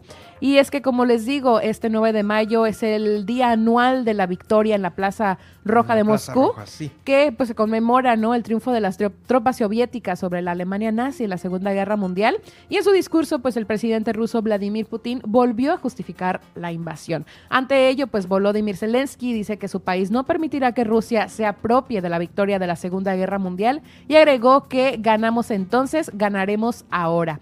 En otras tendencias, hoy pues Paola Espinosa suena en todas partes, ya que la clavadista y medallista olímpica anunció su retiro. Les traigo la nota más adelante y también es tendencia el país, porque el país México, este diario, pues presentó el peritaje final del Del Norce Veritas eh, DNB sobre el colapso de la línea 12, del cual mm. también les vamos a estar platicando más adelante. En las tendencias también continúan Volaris y AICM por el Aeropuerto Internacional de la Ciudad de México, dado estos dos aviones que estuvieron a punto de colisionar y de la cual también les traigo la nota más adelante. Y pues así están las tendencias de hoy. Este, pues en su mayoría, te digo, ya son nota, hay más información al respecto y pues estaremos al pendiente de cosas que vayan surgiendo. Así es, sí, sí, sí, lo que nos tienes ahorita todavía con las principales portadas de los diarios que circulan ya desde muy temprano y estos temas importantes. Eh, que van a estar toda la semana sonando seguramente. Gracias, Nadia. Nos saludamos en unos momentos más y haciendo este recorrido por los municipios de Baja California Sur. Eh, están haciendo una investigación en Los Cabos donde vamos a iniciar este recorrido porque al parecer siguen muchos reportes ciudadanos de presencia de olor a gasolina en los drenajes de Cabo San Lucas. Eh, se ha exhortado a todos para que a través de eh, protección civil se hagan estas denuncias. Esto lo dio a conocer el coordinador de protección civil allá en Cabo San Lucas, Gregorio Pérez Lucero. Recordará usted que hace más o menos un mes y medio había explotado una red de drenaje allí en la colonia Juárez de Cabo San Lucas. Aquí le dimos a conocer esa información, generó una gran movilización de cuerpos de seguridad y habían dado como resultado que eh, ya hay residuos de gasolina en las tuberías de drenaje de Cabo San Lucas. Se sospecha que son los talleres los que, por alguna razón, están vertiendo gasolina en el drenaje. Esta situación ha orillado a que muchos, eh, ciudadanos ya estén muy atentos de este olor a gasolina que otra vez esta semana, este inicio de semana, se está eh, pues expandiendo en las tuberías de Cabo San Lucas. Mm, el olor a gasolina puede responder a algunos derrames ilegales o irregulares en negocios relacionados con la mecánica, por lo que se está buscando ubicar a este lugar que al parecer ya es una actividad reiterada la que hace una y otra vez. Eh, y bueno, no es de que la gasolina este, se tire porque no sirva, ¿no? no pues es, como dinero tirado a la basura de manera líquida. Eh, no, debe de ser una combinación con algunas otras eh, situaciones, a lo mejor una, una cuestión de limpieza de alguna fábrica, de algún taller, que esté tirando estos desechos al drenaje, lo cual está ocasionando esta, este, estas denuncias por olor. Esperemos que no vuelva a ocurrir otra explosión como la de hace mes y medio. Bueno, ahí mismo en el municipio de Los Cabos, fíjese que ya se tienen autorizados importantes proyectos. Uno va a estar ahí en la glorieta de Fonatur. A veces se hace un pequeño cuello de botella. Sigue siendo fluida la, la glorieta de Fonatur, pero eh, se le va a, hacer una adecuación importante para que haya una movilidad más fluida, al igual que en la entrada de Cabo San Lucas. También esta es, también es esta, esta entrada. Yo creo que ahora que a lo mejor igual y por Tamaral, que es otra de las, otra de las calles grandes que puede desahogar el tráfico ahí en Cabo San Lucas, se puede eh, llegar a tener una mejor movilidad. Sobre este tema, vamos a escuchar al alcalde Oscar Lex porque ya ha confirmado estos proyectos de movilidad autorizados para San José del Cabo y Cabo San Lucas.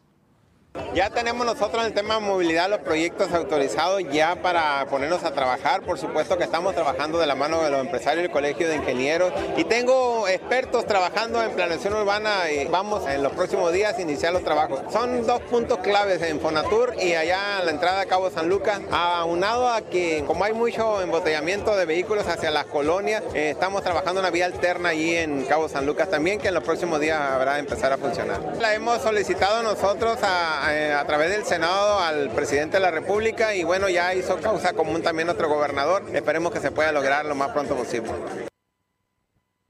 Bueno, ya estamos de regreso con más información y vamos con Guillermina de la Toba, allá hasta Los Cabos, nuestra corresponsal, quien eh, nos va a dar este reporte de estos dos jóvenes que murieron allá en Los Cabos, eran turistas nacionales y pues tenemos todo el reporte con Guillermina de la Toba, nuestra corresponsal. Adelante, Guille, con esta información. ¿Qué tal, Germán? Muy buenas tardes. Así es, lamentablemente, pues este fin de semana, eh, dos jóvenes eh, pues murieron en una de las playas del corredor turístico en San José del Cabo. Y bueno, pues eh, nos comentó el, el comandante de bomberos de San José del Cabo que bueno, pues son, eran, perdón, dos personas, dos turistas de nacionalidad mexicana, eh, muy jóvenes, un hombre y una mujer. Escuchemos. Eh, el ahogamiento de dos personas en las, playas de, San José del Cabo, eso por el corredor turístico, eh, de personas con nacionalidad mexicana. las personas son de son, turistas, no son, no son locales, y esto fue causado por obviamente por desconocimiento del, del uso de las las playas. No sabemos que por toda esa área costera de de lo que es el corredor turístico. Tenemos playas muy eh, muy fuertes, de un oleaje, muy fuerte que no es recomendable para los bañistas, más que sin embargo, eh, pues no conocen las medidas o no hacen caso a las medidas de seguridad y por lo tanto tenemos esta desgracia. pero sin embargo, eh, en este caso que, que tenemos conciencia del uso de la información, ser más transmitida y hacerla llegar a donde más personas eh, sea necesaria y esto nos va a llevar, pues no a la erradicación total, que eso es lo que quisiéramos, ¿no? Pero sí eh, eliminar o reducir más este tipo de incidencias. Así es, eh, desgraciadamente fueron sustraídas del mar eh, sin ausencia de signos vitales y dicho protocolo de reanimación cardiopulmonar con las diferentes dependencias de emergencias médicas, pero no fue eficaz la reanimación en su momento. Eran menores de edad, era una mujer y un hombre. Pues así este lamentable hecho que como bien lo comenta el comandante, pues por parte de los hoteles eh, tendrán que reforzar también el tema de la información y pues mucho el significado de, banderas que pues eh, pues algunos visitantes pues ah, no no pues no, alcanzan a entender el significado y bueno pues se meten en playas que no son aptas para nada. No, y, es que el tema eh, que mucha gente viene de fuera y piensa que pues una ola aquí pues no hace nada, ¿no? O sea, no hay, no hay problema. No, sí hay. este es el claro ejemplo de cuando pues se subestima la fuerza del mar y ahora dos pequeños perdieron la vida por esta situación, lo cual es sumamente lamentable y sí creo que el tema de la señalización en las playas y en los mismos hoteles que, que cuentan con playa es básico para poder prevenir algo que era prevenible, Guille.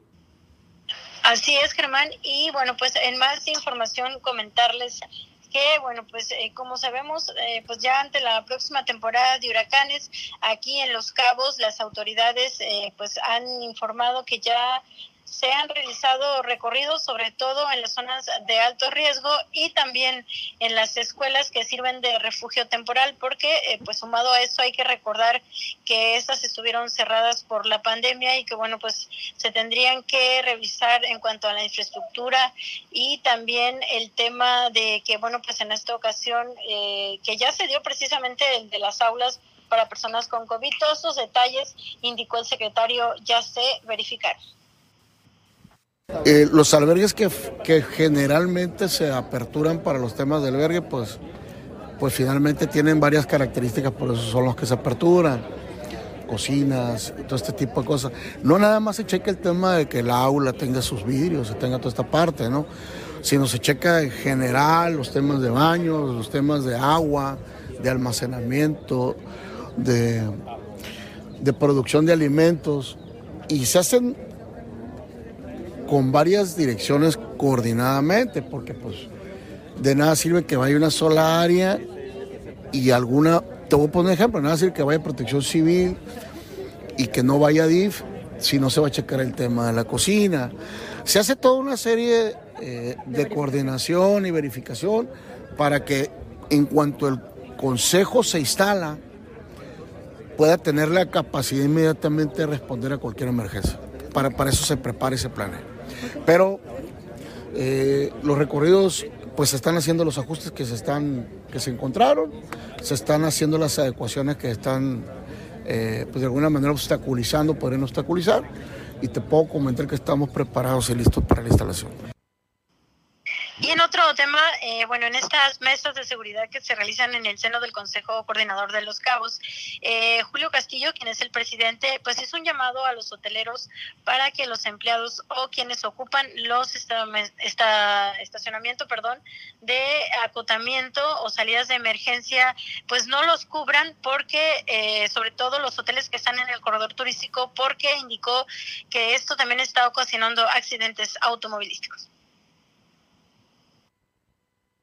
volver a decirle a, los, a la gente que tiene hoteles o los trabajadores en la zona del corredor turístico, decirles que eh, una vez más se puso sobre la mesa el problema de que la gente deje vehículos en las zonas de acotamiento. Las zonas de acotamiento son para eso, son para salidas de emergencia. Entonces, bueno, que tienen que evitar dejar sus carros ahí, tendrán que buscar cómo, cómo resolver ese tema, pero no pueden estar dejando vehículos y, bueno, eh, que se eviten pues la, la sanción o, el, o que la grúa vaya le recoja los vehículos, porque al final de cuentas se tiene que pensar en la seguridad de la carretera, ¿no? Evitar que, algún, en algún momento algún vehículo en la carretera tenga necesidad de usar el acotamiento y que al estar ocupado por vehículos pueda generar un accidente, que es lo que estamos tratando de prever, ¿no? Entonces también se volvió a tocar sobre la mesa, Asociación de Hoteles volverá a hacer este esfuerzo con, con, los hoteleros, se volverá a hablar con las áreas de recursos humanos de esos hoteles para que hablen con sus colaboradores, pero también la autoridad, se habló con la autoridad para que al final de cuentas pues tenga que ejercer la autoridad. Pues es la información, Germán, de este lunes acá en Los Cabos. Y es que es que el tema de los estacionamientos ahí es eh, difícil porque no hay mucho espacio y el poco que se tiene, pues lo acaparan, lo, acaparan los empleados, ¿no? Así es, Germán, justamente es lo mismo que ocurre acá en la zona de la playa de Palmilla, donde también quienes visitan esta playa, pues de se han inconformado por este tema porque no hay dónde estacionarse, toda vez que los eh, colaboradores del hotel pues ocupan estos espacios eh, que deberán de ser para la ciudadanía o los visitantes de esta playa. Ahí está el tema. Gracias, Guille. Estaremos atentos. Buen inicio de semana y nos escuchamos el día de mañana. Nos escuchamos el día de mañana. Excelente inicio de semana. Es Guillermina de la Toba, la corresponsal de Grupo Miled allá en el municipio de Los Cabos, con esta importante información y también lamentable información. Dos menores de edad muertos allá en la playa de Los Cabos, producto de esta eh, falta de conocimiento, de subestimar a una ola. Recordemos que la mayoría de las playas allá en Los Cabos, pues están de cara al Pacífico y no es lo mismo, no es lo mismo para nada. Este, eh, pues tener mar abierto, el Pacífico, el Océano Pacífico enfrente, que pues estar en una bahía y esto es lo que mucha gente a veces no sabe. Y menos lo vas a ver si los hoteles no llevan a cabo una campaña de señalización ante eh, el oleaje alto que puede existir. Vamos a más información haciendo este, continuando este recorrido que hacemos por los municipios de Baja California Sur. Mire, va a haber un reciclatón aquí en la capital del estado. Eh, va a ser este próximo sábado 14 de mayo en el Malecón y también el 21 de mayo en la explanada del Malecón, de 9 a 1 de la tarde. Eh, mire, usted puede llevar, si a lo mejor está acumulando por ahí vegetal, eh, aceite vegetal usado, ah, porque puede haber ciudadanos responsables que después de cocinar el aceite lo puedan ir guardando en un recipiente. Y ahí está, ahí está el recipiente, ¿no? Porque déjeme decirle que no se tira en el drenaje, en la tarja del fregadero, no se debe de tirar el aceite por nada del mundo, ¿eh? Esto es sumamente contaminable. Si usted lo hace, créame que está completamente mal. Hay que irlo guardando. Si usted lo guarda y ya tiene ahí varios botecitos de aceite usado, eh, puede llevarlos este sábado 14 o sábado 21 al malecón o a la explanada del ayuntamiento respectivamente. Eh, también se va a reciclar, se va a estar recibiendo papel cartón, eh, latas, pilas y residuos electrónicos. Estos también a veces son, híjoles, ¿qué hacer, no? también es muy peligroso tirar todos esos aparatos electrónicos que ya no nos sirven, no, pues a la basura. Eh, no, tiene piezas que a lo mejor pueden ser, no, no a lo mejor, son tóxicas para el medio ambiente y si usted ha acumulado una serie de aparatos, pilas y residuos electrónicos en su casa, es la oportunidad de llevarlos a donde se le va a dar eh, pues un mejor trato final. Como le digo, latas, cartón, plástico, aceite vegetal usado y pilas de residuos electro pilas y residuos electrónicos. ¿Qué es lo que no van a recibir? No van a recibir vidrio papel plastificado, vasos de café o unicel, eh, no van a recibir eh, cajas de grasa de alimentos como cajas de pizza, contenedores de comida, contenedores de productos muy delgados, eh, o como si fuera basura regular, pues, juguetes, tampoco van a recibir solventes, pinturas, no van a recibir aceite de motor, grasas animales, pilas de motor, pilas de motor, aislamiento de cables, papel aluminio, envolturas o cubetas. Bueno, pues esto es lo que no van a recibir, solamente las pilas, residuos electrónicos. Es que es muy ambiguo esto que como lo están poniendo. Latas, papel cartón, aceite vegetal usado y plástico. Ahí estará. Ahí estará eh, esta jornada, participan ya varias empresas, está justamente cerca eh, que nuestra amiga Jacqueline seguramente nos los va a platicar eh, ya que venga por aquí el día que le toca estar con nosotros, Jacqueline Valenzuela. Y pues alguna urbanería, Niparajá, Ecose. Entonces, pues ahí está, estas fechas, 21 de mayo y la más cercana, 14 de mayo, el Reciclatón La Paz 2022. Continuamos con más información aquí en el noticiero. Eh, vamos hasta Comondú porque hay información que se está generando por parte de la alcaldesa eh, de allá de Comondú. La presidenta municipal dijo que están revisando los terrenos del fondo legal que se vendieron durante los últimos 10 años. ¿Sabe por qué? Porque se vendieron sumamente baratos y es muy probable que haya eh, pues un detrimento en el patrimonio municipal y en mucho. En cuanto al tema de los terrenos que se adjudicaron y que pertenecían al ayuntamiento, la presidenta aclaró que están revisando los terrenos del fondo legal vendidos durante los últimos 10 años muy por debajo de su precio comercial. Terrenos que colindan con la playa San Juanico. Terreno, hijo, imagínese cómo no han de haber sacado negocio con los terrenos de playa allá en Comondú. Otro tipo de terrenos son los terrenos dentro de la zona urbana y terrenos que estaban destinados para áreas verdes. En las próximas semanas se concluirá con el estudio y eh, también en los casos en que aplique se van a designar créditos fiscales para recuperar el costo real de estos terrenos que fueron vendidos o bien serán embargados conforme dicta la ley los bienes del ayuntamiento no son del gobernante en turno. Solo somos administradores. Nosotros llegamos al poder para defender los intereses del pueblo. Bueno, es el, comentario de la presidenta municipal, Ileana Talamantes, ante esta situación que ha causado eh, pues mucho, muchos comentarios allá en Comondú. El revisar 10 años atrás los terrenos que el ayuntamiento tenía y que se vendieron en un fondo legal.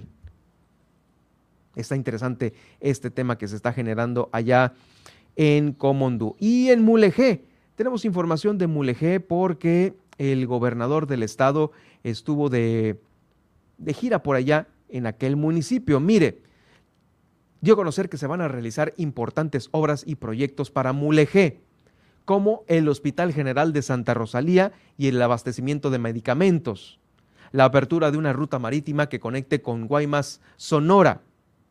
Sobre este punto, déjeme decirle que no fue negocio, ¿eh? por eso la cerraron. Ya la habían este, aperturado, pero no fue negocio. Eh, la disposición de dos aviones propiedad del gobierno del estado para trasladar a enfermos, la rehabilitación de la entrada a la cabecera municipal de Mulegé, la modernización de la carretera que va de Vizcaíno a Guerrero Negro y la conclusión de la carretera a San Francisco de la Sierra. También se estarán rehabilitando próximamente más de 50 casas en San Francisco de la Sierra y en Santa Marta, así como caminos rurales y vecinales. La carretera a Punta Breojo será modernizada también en los próximos meses. El gobernador anunció la construcción también de un cuartel de la Secretaría de la, de, la Secretaría de Seguridad Pública, allá en Vizcaíno, y otro más, otro cuartel más para la Guardia Nacional ahí en Vizcaíno. Bajo el esquema de Tu Bienestar nos une este programa del gobierno del estado, se va a construir un estadio de béisbol en Guerrero Negro y un hospital del Seguro Social en la comunidad de Vizcaíno. Ahora en Santa Rosalía se anunció el inicio de las obras del varadero La Playita, el cual tendrá una inversión de, 14 de 19.14 millones de pesos en una primera etapa. Esto es en lo que respecta a Mulegé.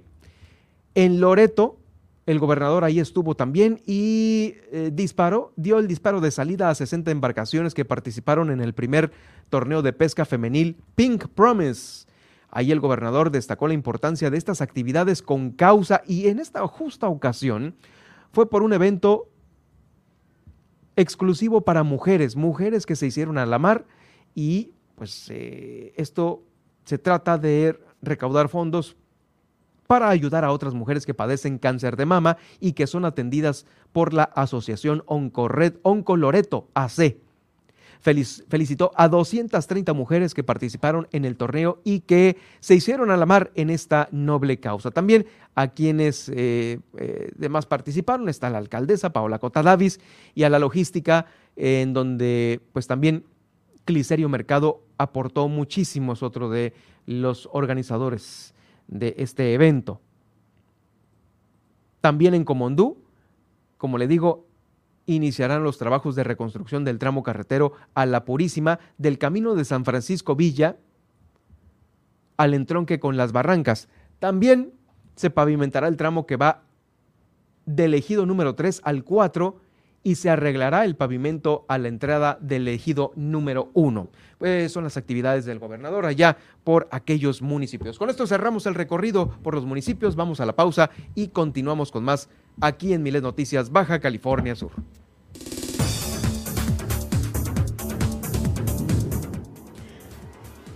Al regresar, no se pierda las principales portadas de los diarios nacionales e internacionales. Y es que el sindicato de Telmex advierte con estallar huelga huelga este próximo 11 de mayo. Además, el cubrebocas ya no será obligatorio en Jalisco, así lo informó Enrique Alfaro. Y Baja California Sur fue nominada de, eh, de 4 de 16 categorías en lo mejor de México 2022 México desconocido. Esta y mucha más información al cierre de esta emisión. Quédese con nosotros en Milet Noticias Baja California Sur. En un momento regresamos.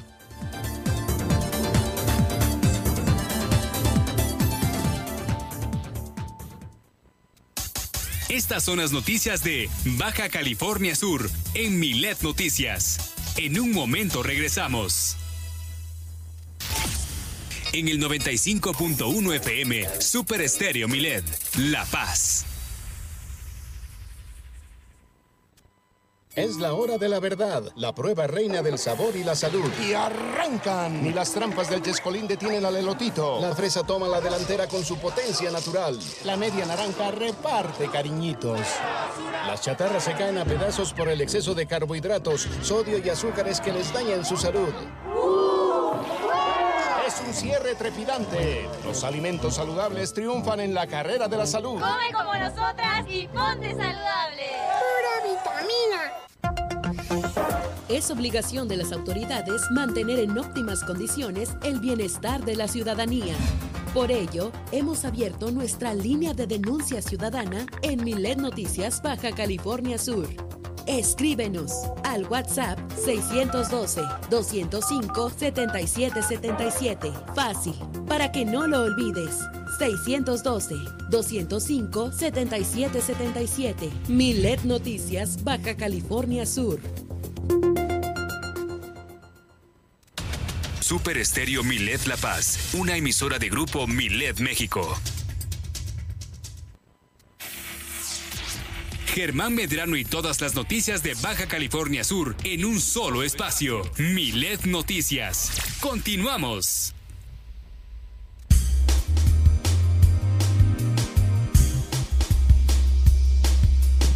Tenemos a continuación temazos. Temazos en las portadas nacionales e internacionales que desde muy temprano dieron la vuelta al país. Adelante Nadia con el reporte. Así es, iniciemos con Diario Milet México en su versión impresa y es que el sindicato de Telmex advierte con estallar huelga el 11 de mayo. Así es, pues el sindicato de telefonistas de la República Mexicana advirtió que ante la falta de voluntad de teléfonos de México de no mejorar la oferta de aumento salarial y prestaciones, entre otras demandas, el próximo 11 de mayo podría estallar esta huelga a mediodía y es que entre las solicitudes se exige un incremento salarial del 7.5% para trabajadores y jubilados, ya que la empresa solo ofrece el 4%, más 1% en prestaciones y un menor aumento para los jubilados. Eh, también se destacó que se les debe casi 2.000 vacantes, las cuales están comprometidas desde 2017 y bueno, pues el emplazamiento de la huelga vencía el 6 de mayo, pero se prorrogó para este miércoles, ya que pues buscan darle un espacio a la negociación y a la consulta interior del sindicato. También se reveló que la última vez que se dialogó con el ingeniero Carlos Slim no acabaron en buenos términos, pues eh, Slim recalcó que ellos se pondrían muy directos en la defensa de su empresa. Encuentra esta publicación completa y más en nuestro diario en PDF, el cual podrás consultar todos los días en milet.com. Grupo Milet cuenta con poco más de 17 frecuencias a nivel nacional y con presencia en Estados Unidos a través de sus, eh, eh, a través de sus frecuencias radiofónicas en Oklahoma y Las Vegas. Vamos ahora con el Universal y es que por rediseño del espacio aéreo, Sinacta reporta 10 incidentes graves en el Aeropuerto Internacional de la Ciudad de México. Y es que se han entregado al menos 30 reportes de incidentes aéreos graves en el país en general, de los cuales les comento que 10 se han presentado justamente en el aeropuerto ya mencionado desde diciembre del año pasado hasta abril, esto pues a consecuencia del rediseño del espacio aéreo. Y es que en conferencia de prensa el secretario general de SINACTA, José Alfredo Covarrubias, detalló que eh, pues desde noviembre se han venido suscitando estos hechos, ¿no? Por ahí uno ocurrió el 13 de noviembre el 13 de noviembre entre Aeroméxico y Volaris eh, a las 9 de la noche y esto fue un acercamiento bastante delicado. El otro ocurrió el 21 de noviembre con un avión de Aeroméxico y pues se ha calificado de grave como esta situación, ¿no? Y en total eh, pues han recibido el reporte de 100, 100, incidentes en todo el país desde el año pasado, pero no todos son, son graves. Lo que destacamos aquí es que esto fue a partir de la operación ¿no? del Aeropuerto Internacional Felipe Ángeles, esto debido pues también entre que la mala organización, la mala orientación y el mal ambiente laboral que generó el exdirector general de CENEAM, Víctor Manuel Hernández Sandoval. Sí, con, es, contra ese cuate están ahorita todos, ¿no? Los, los los, eh, este, los comentarios. Sí, quien ya pues presentó su, su renuncia ¿no? a este puesto. Y eh, como dicen, ¿no? Este, uno de los problemas más graves es el rediseño de la reducción de la separación entre las aeronaves, como la que acaba de ocurrir recientemente el 7 de mayo entre dos aviones de Volaris. Eh, pues sí, hay mucha información al respecto y pues en la mañanera sí surgió la polémica, ¿no? Esto después de un tuit de Vicente Fox pues culpando justamente al, director que al exdirector que les acaba de mencionar, ¿no? De qué cuántos más accidentes se van a eh, ocasionar ante el AIFA y pues el presidente de la República, pues eh, más que hacer hincapié en la situación real, pues está otra vez, ¿no? Culpando estos tweets y a estos encabezados que simplemente están informando de la desorganización que hay no, en el tráfico aéreo. Desorganización que ya trascendió a estos videos que son evidentes, ¿eh? Son evidentes. Sí, por ahí está justamente en lo que le comentaba las tendencias. Vamos a retitearlo. Fue ya el 7 de mayo, pero por si no lo han visto, ahí lo vamos a estar compartiendo. Además, eh, vamos ahora con el Sol de México y es que se publicó el peritaje final del colapso de la línea 12 y pues se señalaron fallas en inspecciones y mantenimiento. mantenimiento. Este, esta información la publicó justamente el diario El País. Y pues les digo, tuvo el acceso al documento en el que la empresa noruega DNB suma ese factor a los problemas de diseño, la construcción, la supervisión de la obra y en el que asegura que de haberse atendido todos estos factores, se habría evitado el colapso del tramo elevado que el 3 de mayo de 2021 pues dejó 26 muertos y un centenar de heridos. Eh, DNB no recibió datos de dichas inspecciones entre 2012 y 2019 y no aparece que dichas inspecciones se hubieran realizado.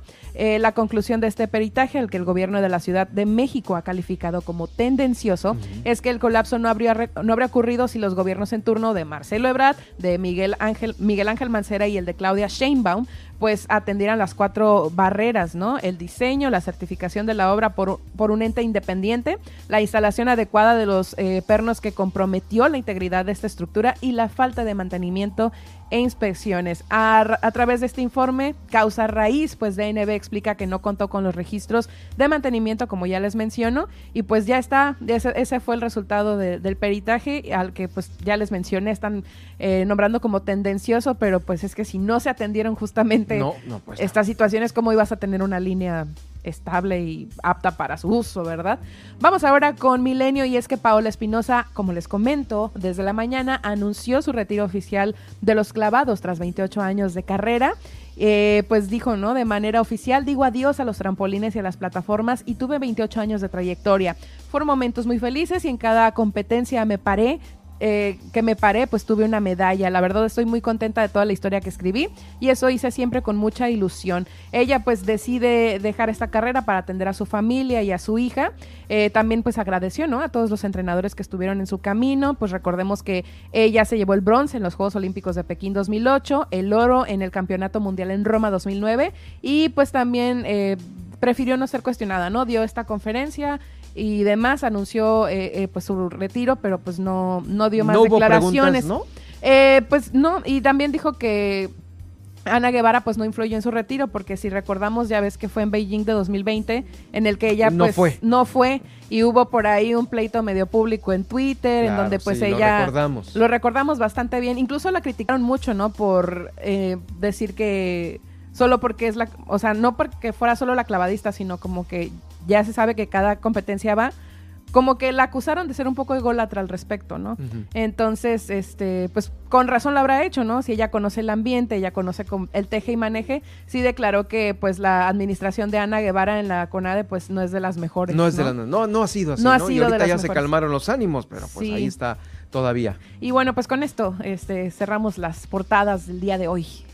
Pues bueno, gracias, sí, mucha información, las portadas del día de hoy. Gracias a usted que pues sigue con nosotros. Ya estamos a punto de cerrar el Noti, pero después de todo lo que le dimos a conocer hoy, que si el aeropuerto, que si los acosos sexuales, estuvo El inicio de semana estuvo intenso. Sí, estuvo intenso este, este día.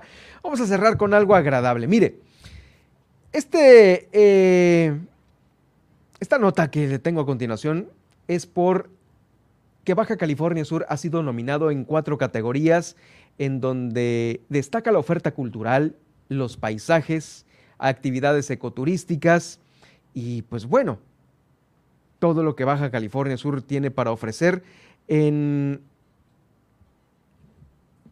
en lo mejor de México 2022. Este es una, digamos, un ranking que lanza México Desconocido. Es esta eh, página y también revista impresa especializada en turismo y en destinos.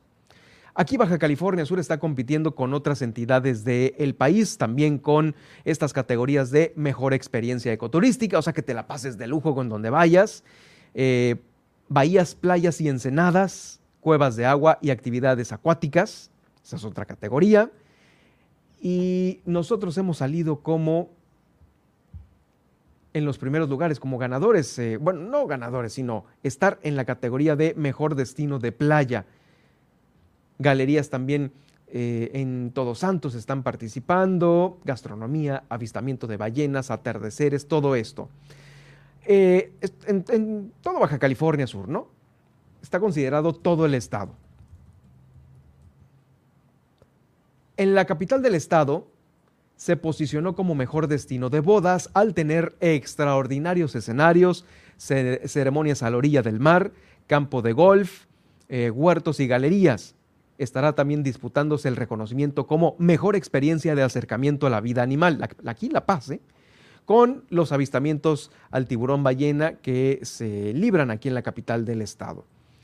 Mm, también las mejores propuestas se destacan en 16 categorías cuyas nominaciones se hicieron en base, eh, con base a la cantidad de búsquedas realizadas dentro de los sitios web. Conviene mencionar que la votación se estará realizando del 5 al 19 de mayo, poco a poco, mientras que se, dentro de la página Lo Mejor de México se tienen ya eh, las nominaciones de todos los estados del país y ahí aparecemos nosotros. Ahí están, mire, se las voy a, a platicar así en resumen. Estamos nominados como mejor experiencia turística por nuestras playas, ensenadas, vida marina y deportes acuáticos. Mejor experiencia turística. Otra nominación de Baja California Sur es por el mejor destino de playa. Ahí está Todos Santos, Baja California Sur, por los talleres, las galerías, los atardeceres, la gastronomía, el avistamiento de ballena y playas. Estamos nominados también por Mejor Destino de Bodas. La Paz, Baja California Sur, por los escenarios, las ceremonias de playa, campos de golf, huertas y galerías. Y la otra nominación es por mejor experiencia de acercamiento a la vida animal. Por supuesto, el avistamiento de ballenas en Baja California Sur es eh, la que encabeza esta terna de nominaciones por la experiencia de acercamiento a la vida animal. Pues ahí está, ¿eh? Esta la está llevando a cabo México Desconocido, lo mejor de México 2022. Cuatro categorías de 16 en las cuales Baja California Sur está participando. Pero por otro lado, déjeme decirle que National Geographic del Reino Unido está calificando a Baja California Sur como el segundo mejor destino del mundo, ¿eh? de todo el planeta para visitar. Los británicos ya pueden volar directo de Londres a Los Cabos, así es como menciona esta publicación de National Geographic, con visitas a San José del Cabo y Cabo San Lucas. Son paradas obligatorias. Este sitio de National Geographic está recomendando a Baja California Sur eh, por los hoteles, son hoteles que están siendo nombrados en National Geographic como el Hotel Viceroy, el Nobu Hotel, este último pertenece al actor Robert De Niro. También nuestro estado es nombrado como uno de los mejores lugares para vacacionar. Eh, el periódico digital HuffPost mencionó a México dentro de los 50 lugares que se deben de visitar, eh, posicionando a la Ciudad de México en el número 16 y a La Paz, Baja California Sur, en el número 35. Este es el HuffPost. Pero también el New York Times y la revista Forbes han dado a conocer que Baja California Sur es uno de los grandes destinos de talla internacional por todo lo que ofrece. Pues es una recopilación de todo lo que eh, se puede hacer aquí en nuestro estado. Como le digo, segundo destino, segundo mejor destino del mundo según National Geographic y en la otra revista, México Desconocido, nos está nominando con 4 de 16 categorías en lo mejor de México 2022. Pues ahí está, ¿eh? Hay que cuidar muchísimo, hay que cuidar muchísimo de nuestro estado porque eh, estamos en los ojos de todo el mundo a través de estas publicaciones. Pero también en eventos deportivos, es como también nos han ubicado como uno de los mejores destinos.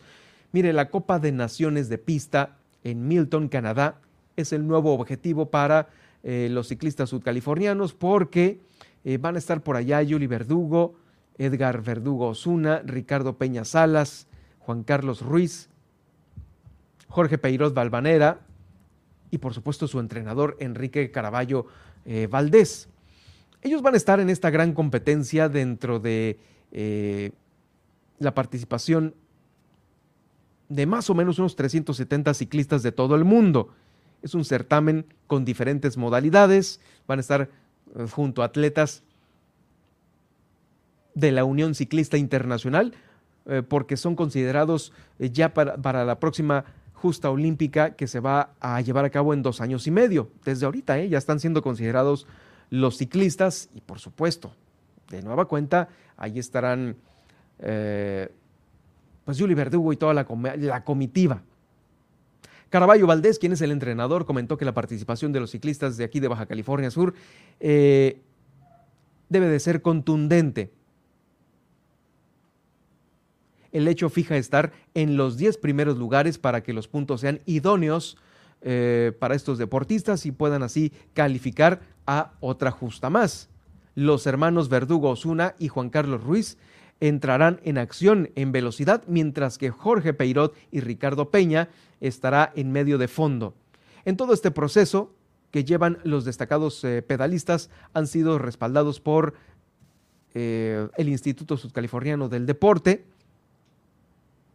y ahora va a ser del 12 al 15 de mayo, donde estos cinco van a entrar a la pista para buscar mejores posiciones y así eh, cumplir con las credenciales necesarias para el sueño olímpico de París 2024, eh, así como por ejemplo Julie estuvo en Tokio 220, puede ser, seguramente va a calificar para París 2024 eh, Julie Paola Verdugo. Recordemos que pues estábamos ahí desvelándonos en estas competencias en Tokio 2020, en donde créame que esta fue una gran experiencia que seguramente va a recordar para evitar los errores del 20 y mejorarlos en el 2024. Bueno, pues ahí enhorabuena para los deportistas de Baja California Sur.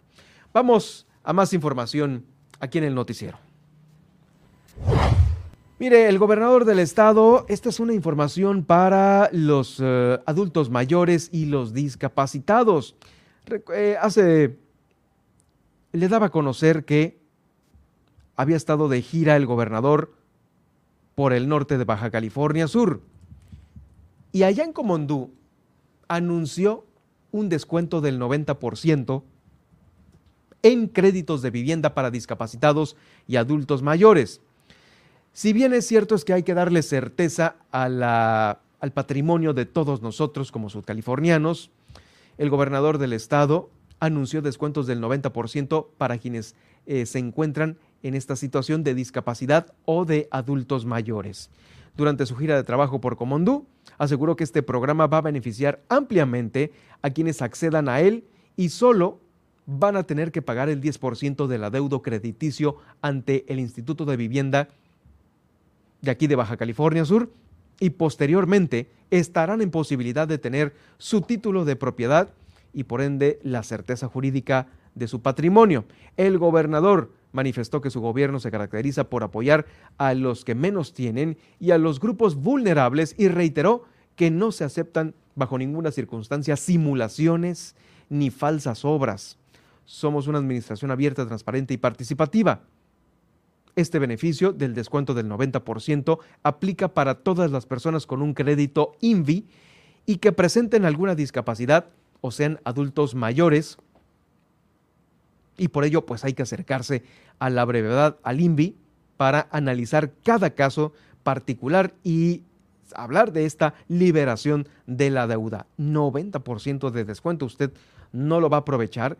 Tiene un crédito por ahí medio perdidón en el INVI o no lo ha terminado de pagar, híjoles, 90% de descuento. Esta eh, información se generó durante la gira por el norte de Baja California Sur. Bueno, vamos a escucharlo a continuación justamente con esta invitación para usted. En Micaíno se va a hacer un hospital y bienestar, porque vamos a trabajar juntos con el Seguro Social ahora. El gobierno del Estado, junto con el presidente, vamos a suscribir un convenio de y bienestar. Se va a hacer un estadio de béisbol en Guerrero Negro, una unidad deportiva en Bahía Tortugas. Vamos a hacer eh, el trabajo del centro social ya tenemos el dinero para empezar en Bahía Asunción. Voy a ir dentro de una semana. Todas las escuelas de Mulegé, todas, van a recibir apoyo de la escuela nuestra. Así es, delegada. 180 escuelas van a ser apoyadas este año. 180 escuelas con el programa Tu Escuela es Nuestra.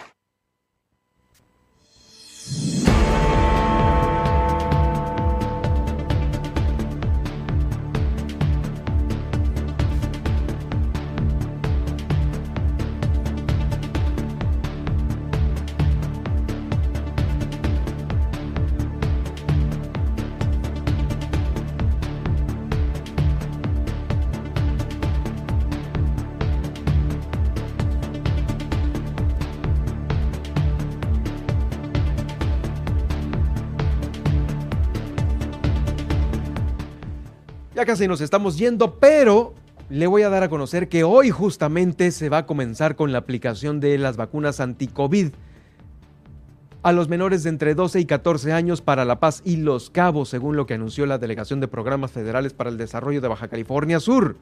Estos eh, biológicos son de la farmacéutica Pfizer.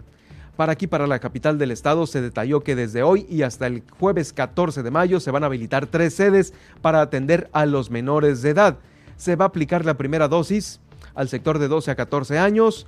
También eh, va a haber otro grupo de 14 a 17. Y por último, se van a poner también las segundas dosis a quienes lo necesiten. En la capital del estado se tendrá como sede la Arena La Paz, el Batallón de Ingenieros de Combate y el Hospital Militar, por lo que va a ser necesario generar una cita a través del portal Mi Vacuna.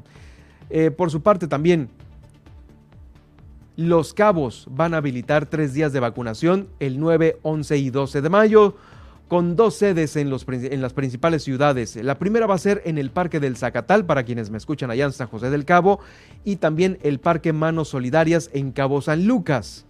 Va a haber estos dos grupos de 12 a 14 y de 14 a 17. Es indispensable presentar una identificación, ya sea de la madre, padre o tutor, así como también un comprobante para los casos que ya tengan la primera dosis y aplicar la segunda es lo que se tiene hasta este momento y estamos iniciando la semana con 116 casos activos COVID que se están repartiendo 70 en La Paz, 35 en Los Cabos, 3 en Loreto, 5 en Mulegé y 3 en Comondú. Hay varios sospechosos, ¿eh? Hay 30 casos sospechosos hasta este momento aquí en Baja California Sur, por lo cual se le invita a usted a no bajar las medidas de seguridad, lavado de manos y también el uso de cubrebocas.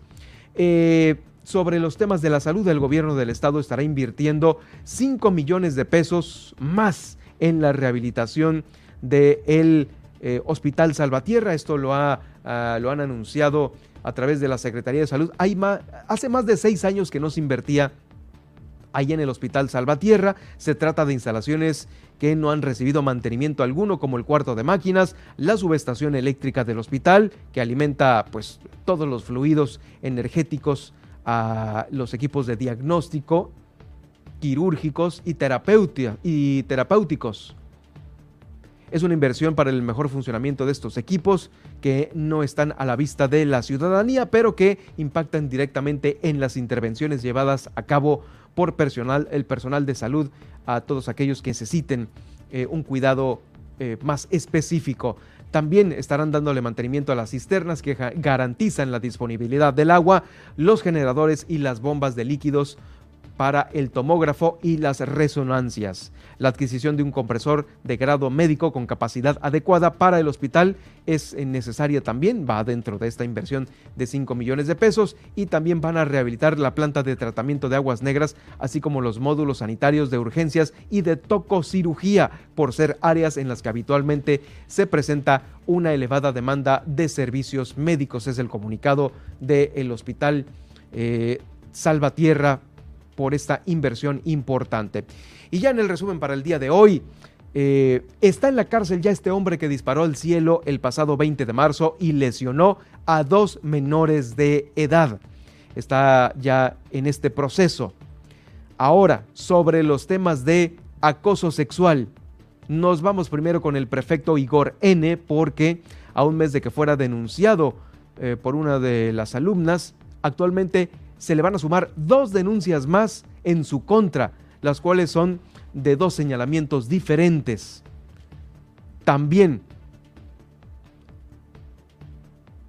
eh, sobre el tema de el diputado Juan Pérez Cayetano ya está ahí en el Congreso del Estado, ha ingresado ya este eh, pues proceso para desaforarlo. Van a tener eh, que obviamente verlo en el Pleno y decidir si efectivamente le van a procesar formalmente a través de la Procuraduría General de Justicia del Estado sin el fuero eh, del cual todavía goza. Esto lo dio a conocer el presidente de la Junta de Coordinación Política del Congreso del Estado, José María Áviles Castro. Eh, Castro. Y también le comento que el gobierno del Estado, el Poder Legislativo, perdón, se va a ordenar de manera financiera, contable y administrativa, según lo que dio a conocer el diputado Luis Armando Díaz en esta la rendición de su primer informe de actividades. Le comento que dentro de el podcast que usted va a poder escuchar más adelante se encuentra la entrevista que le realizamos a Marta del Riego sobre esta, la romantización de la maternidad, esto a propósito del Día de las Madres eh, que se celebra este próximo 10 de mayo. Y en la nacional e internacional. Sindicato de Telmex advierte con estallar huelga este 11 de mayo ante la falta de voluntad de Teléfonos de México de no mejorar la oferta de aumento salarial y prestaciones. Además, por rediseño del espacio aéreo, Sinacta reporta 10 incidentes graves en el aeropuerto internacional de la Ciudad de México. Y el cubrebocas ya no será obligatorio en Jalisco, así lo informó Enrique Alfaro, y es que eh, solo se usará en el transporte público y en los hospitales. Esto pues ante la baja, ante la baja de incidencia de COVID-19. Además, el peritaje final del colapso de la línea 12 señala fallas en inspecciones y mantenimiento. Así lo declaró en un artículo el diario de El País. Y por último, eh, Paola Espinosa anuncia su retiro oficial de los clavados tras 28 años de carrera y bueno, pues entre muchos eh, éxitos, pues agradeció a todas las personas que estuvieron detrás de su camino deportivo. Nadia, ¿dónde te seguimos? ¿Dónde te leemos? Pueden encontrarme en Twitter, estoy como arroba guion bajo Nadia OB y en Facebook como Nadia Ojeda Locutora. Y a mí me encuentra en arroba Germán Medrano en Twitter y en Facebook en Germán Medrano Nacionales, donde va a quedar el podcast de esta emisión, los de la entrevista también con Marta del Riego.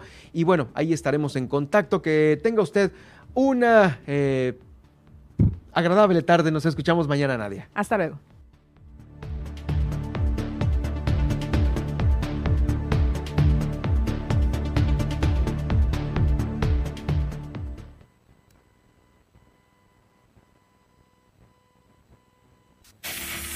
Le hemos informado en Milet Noticias Baja California.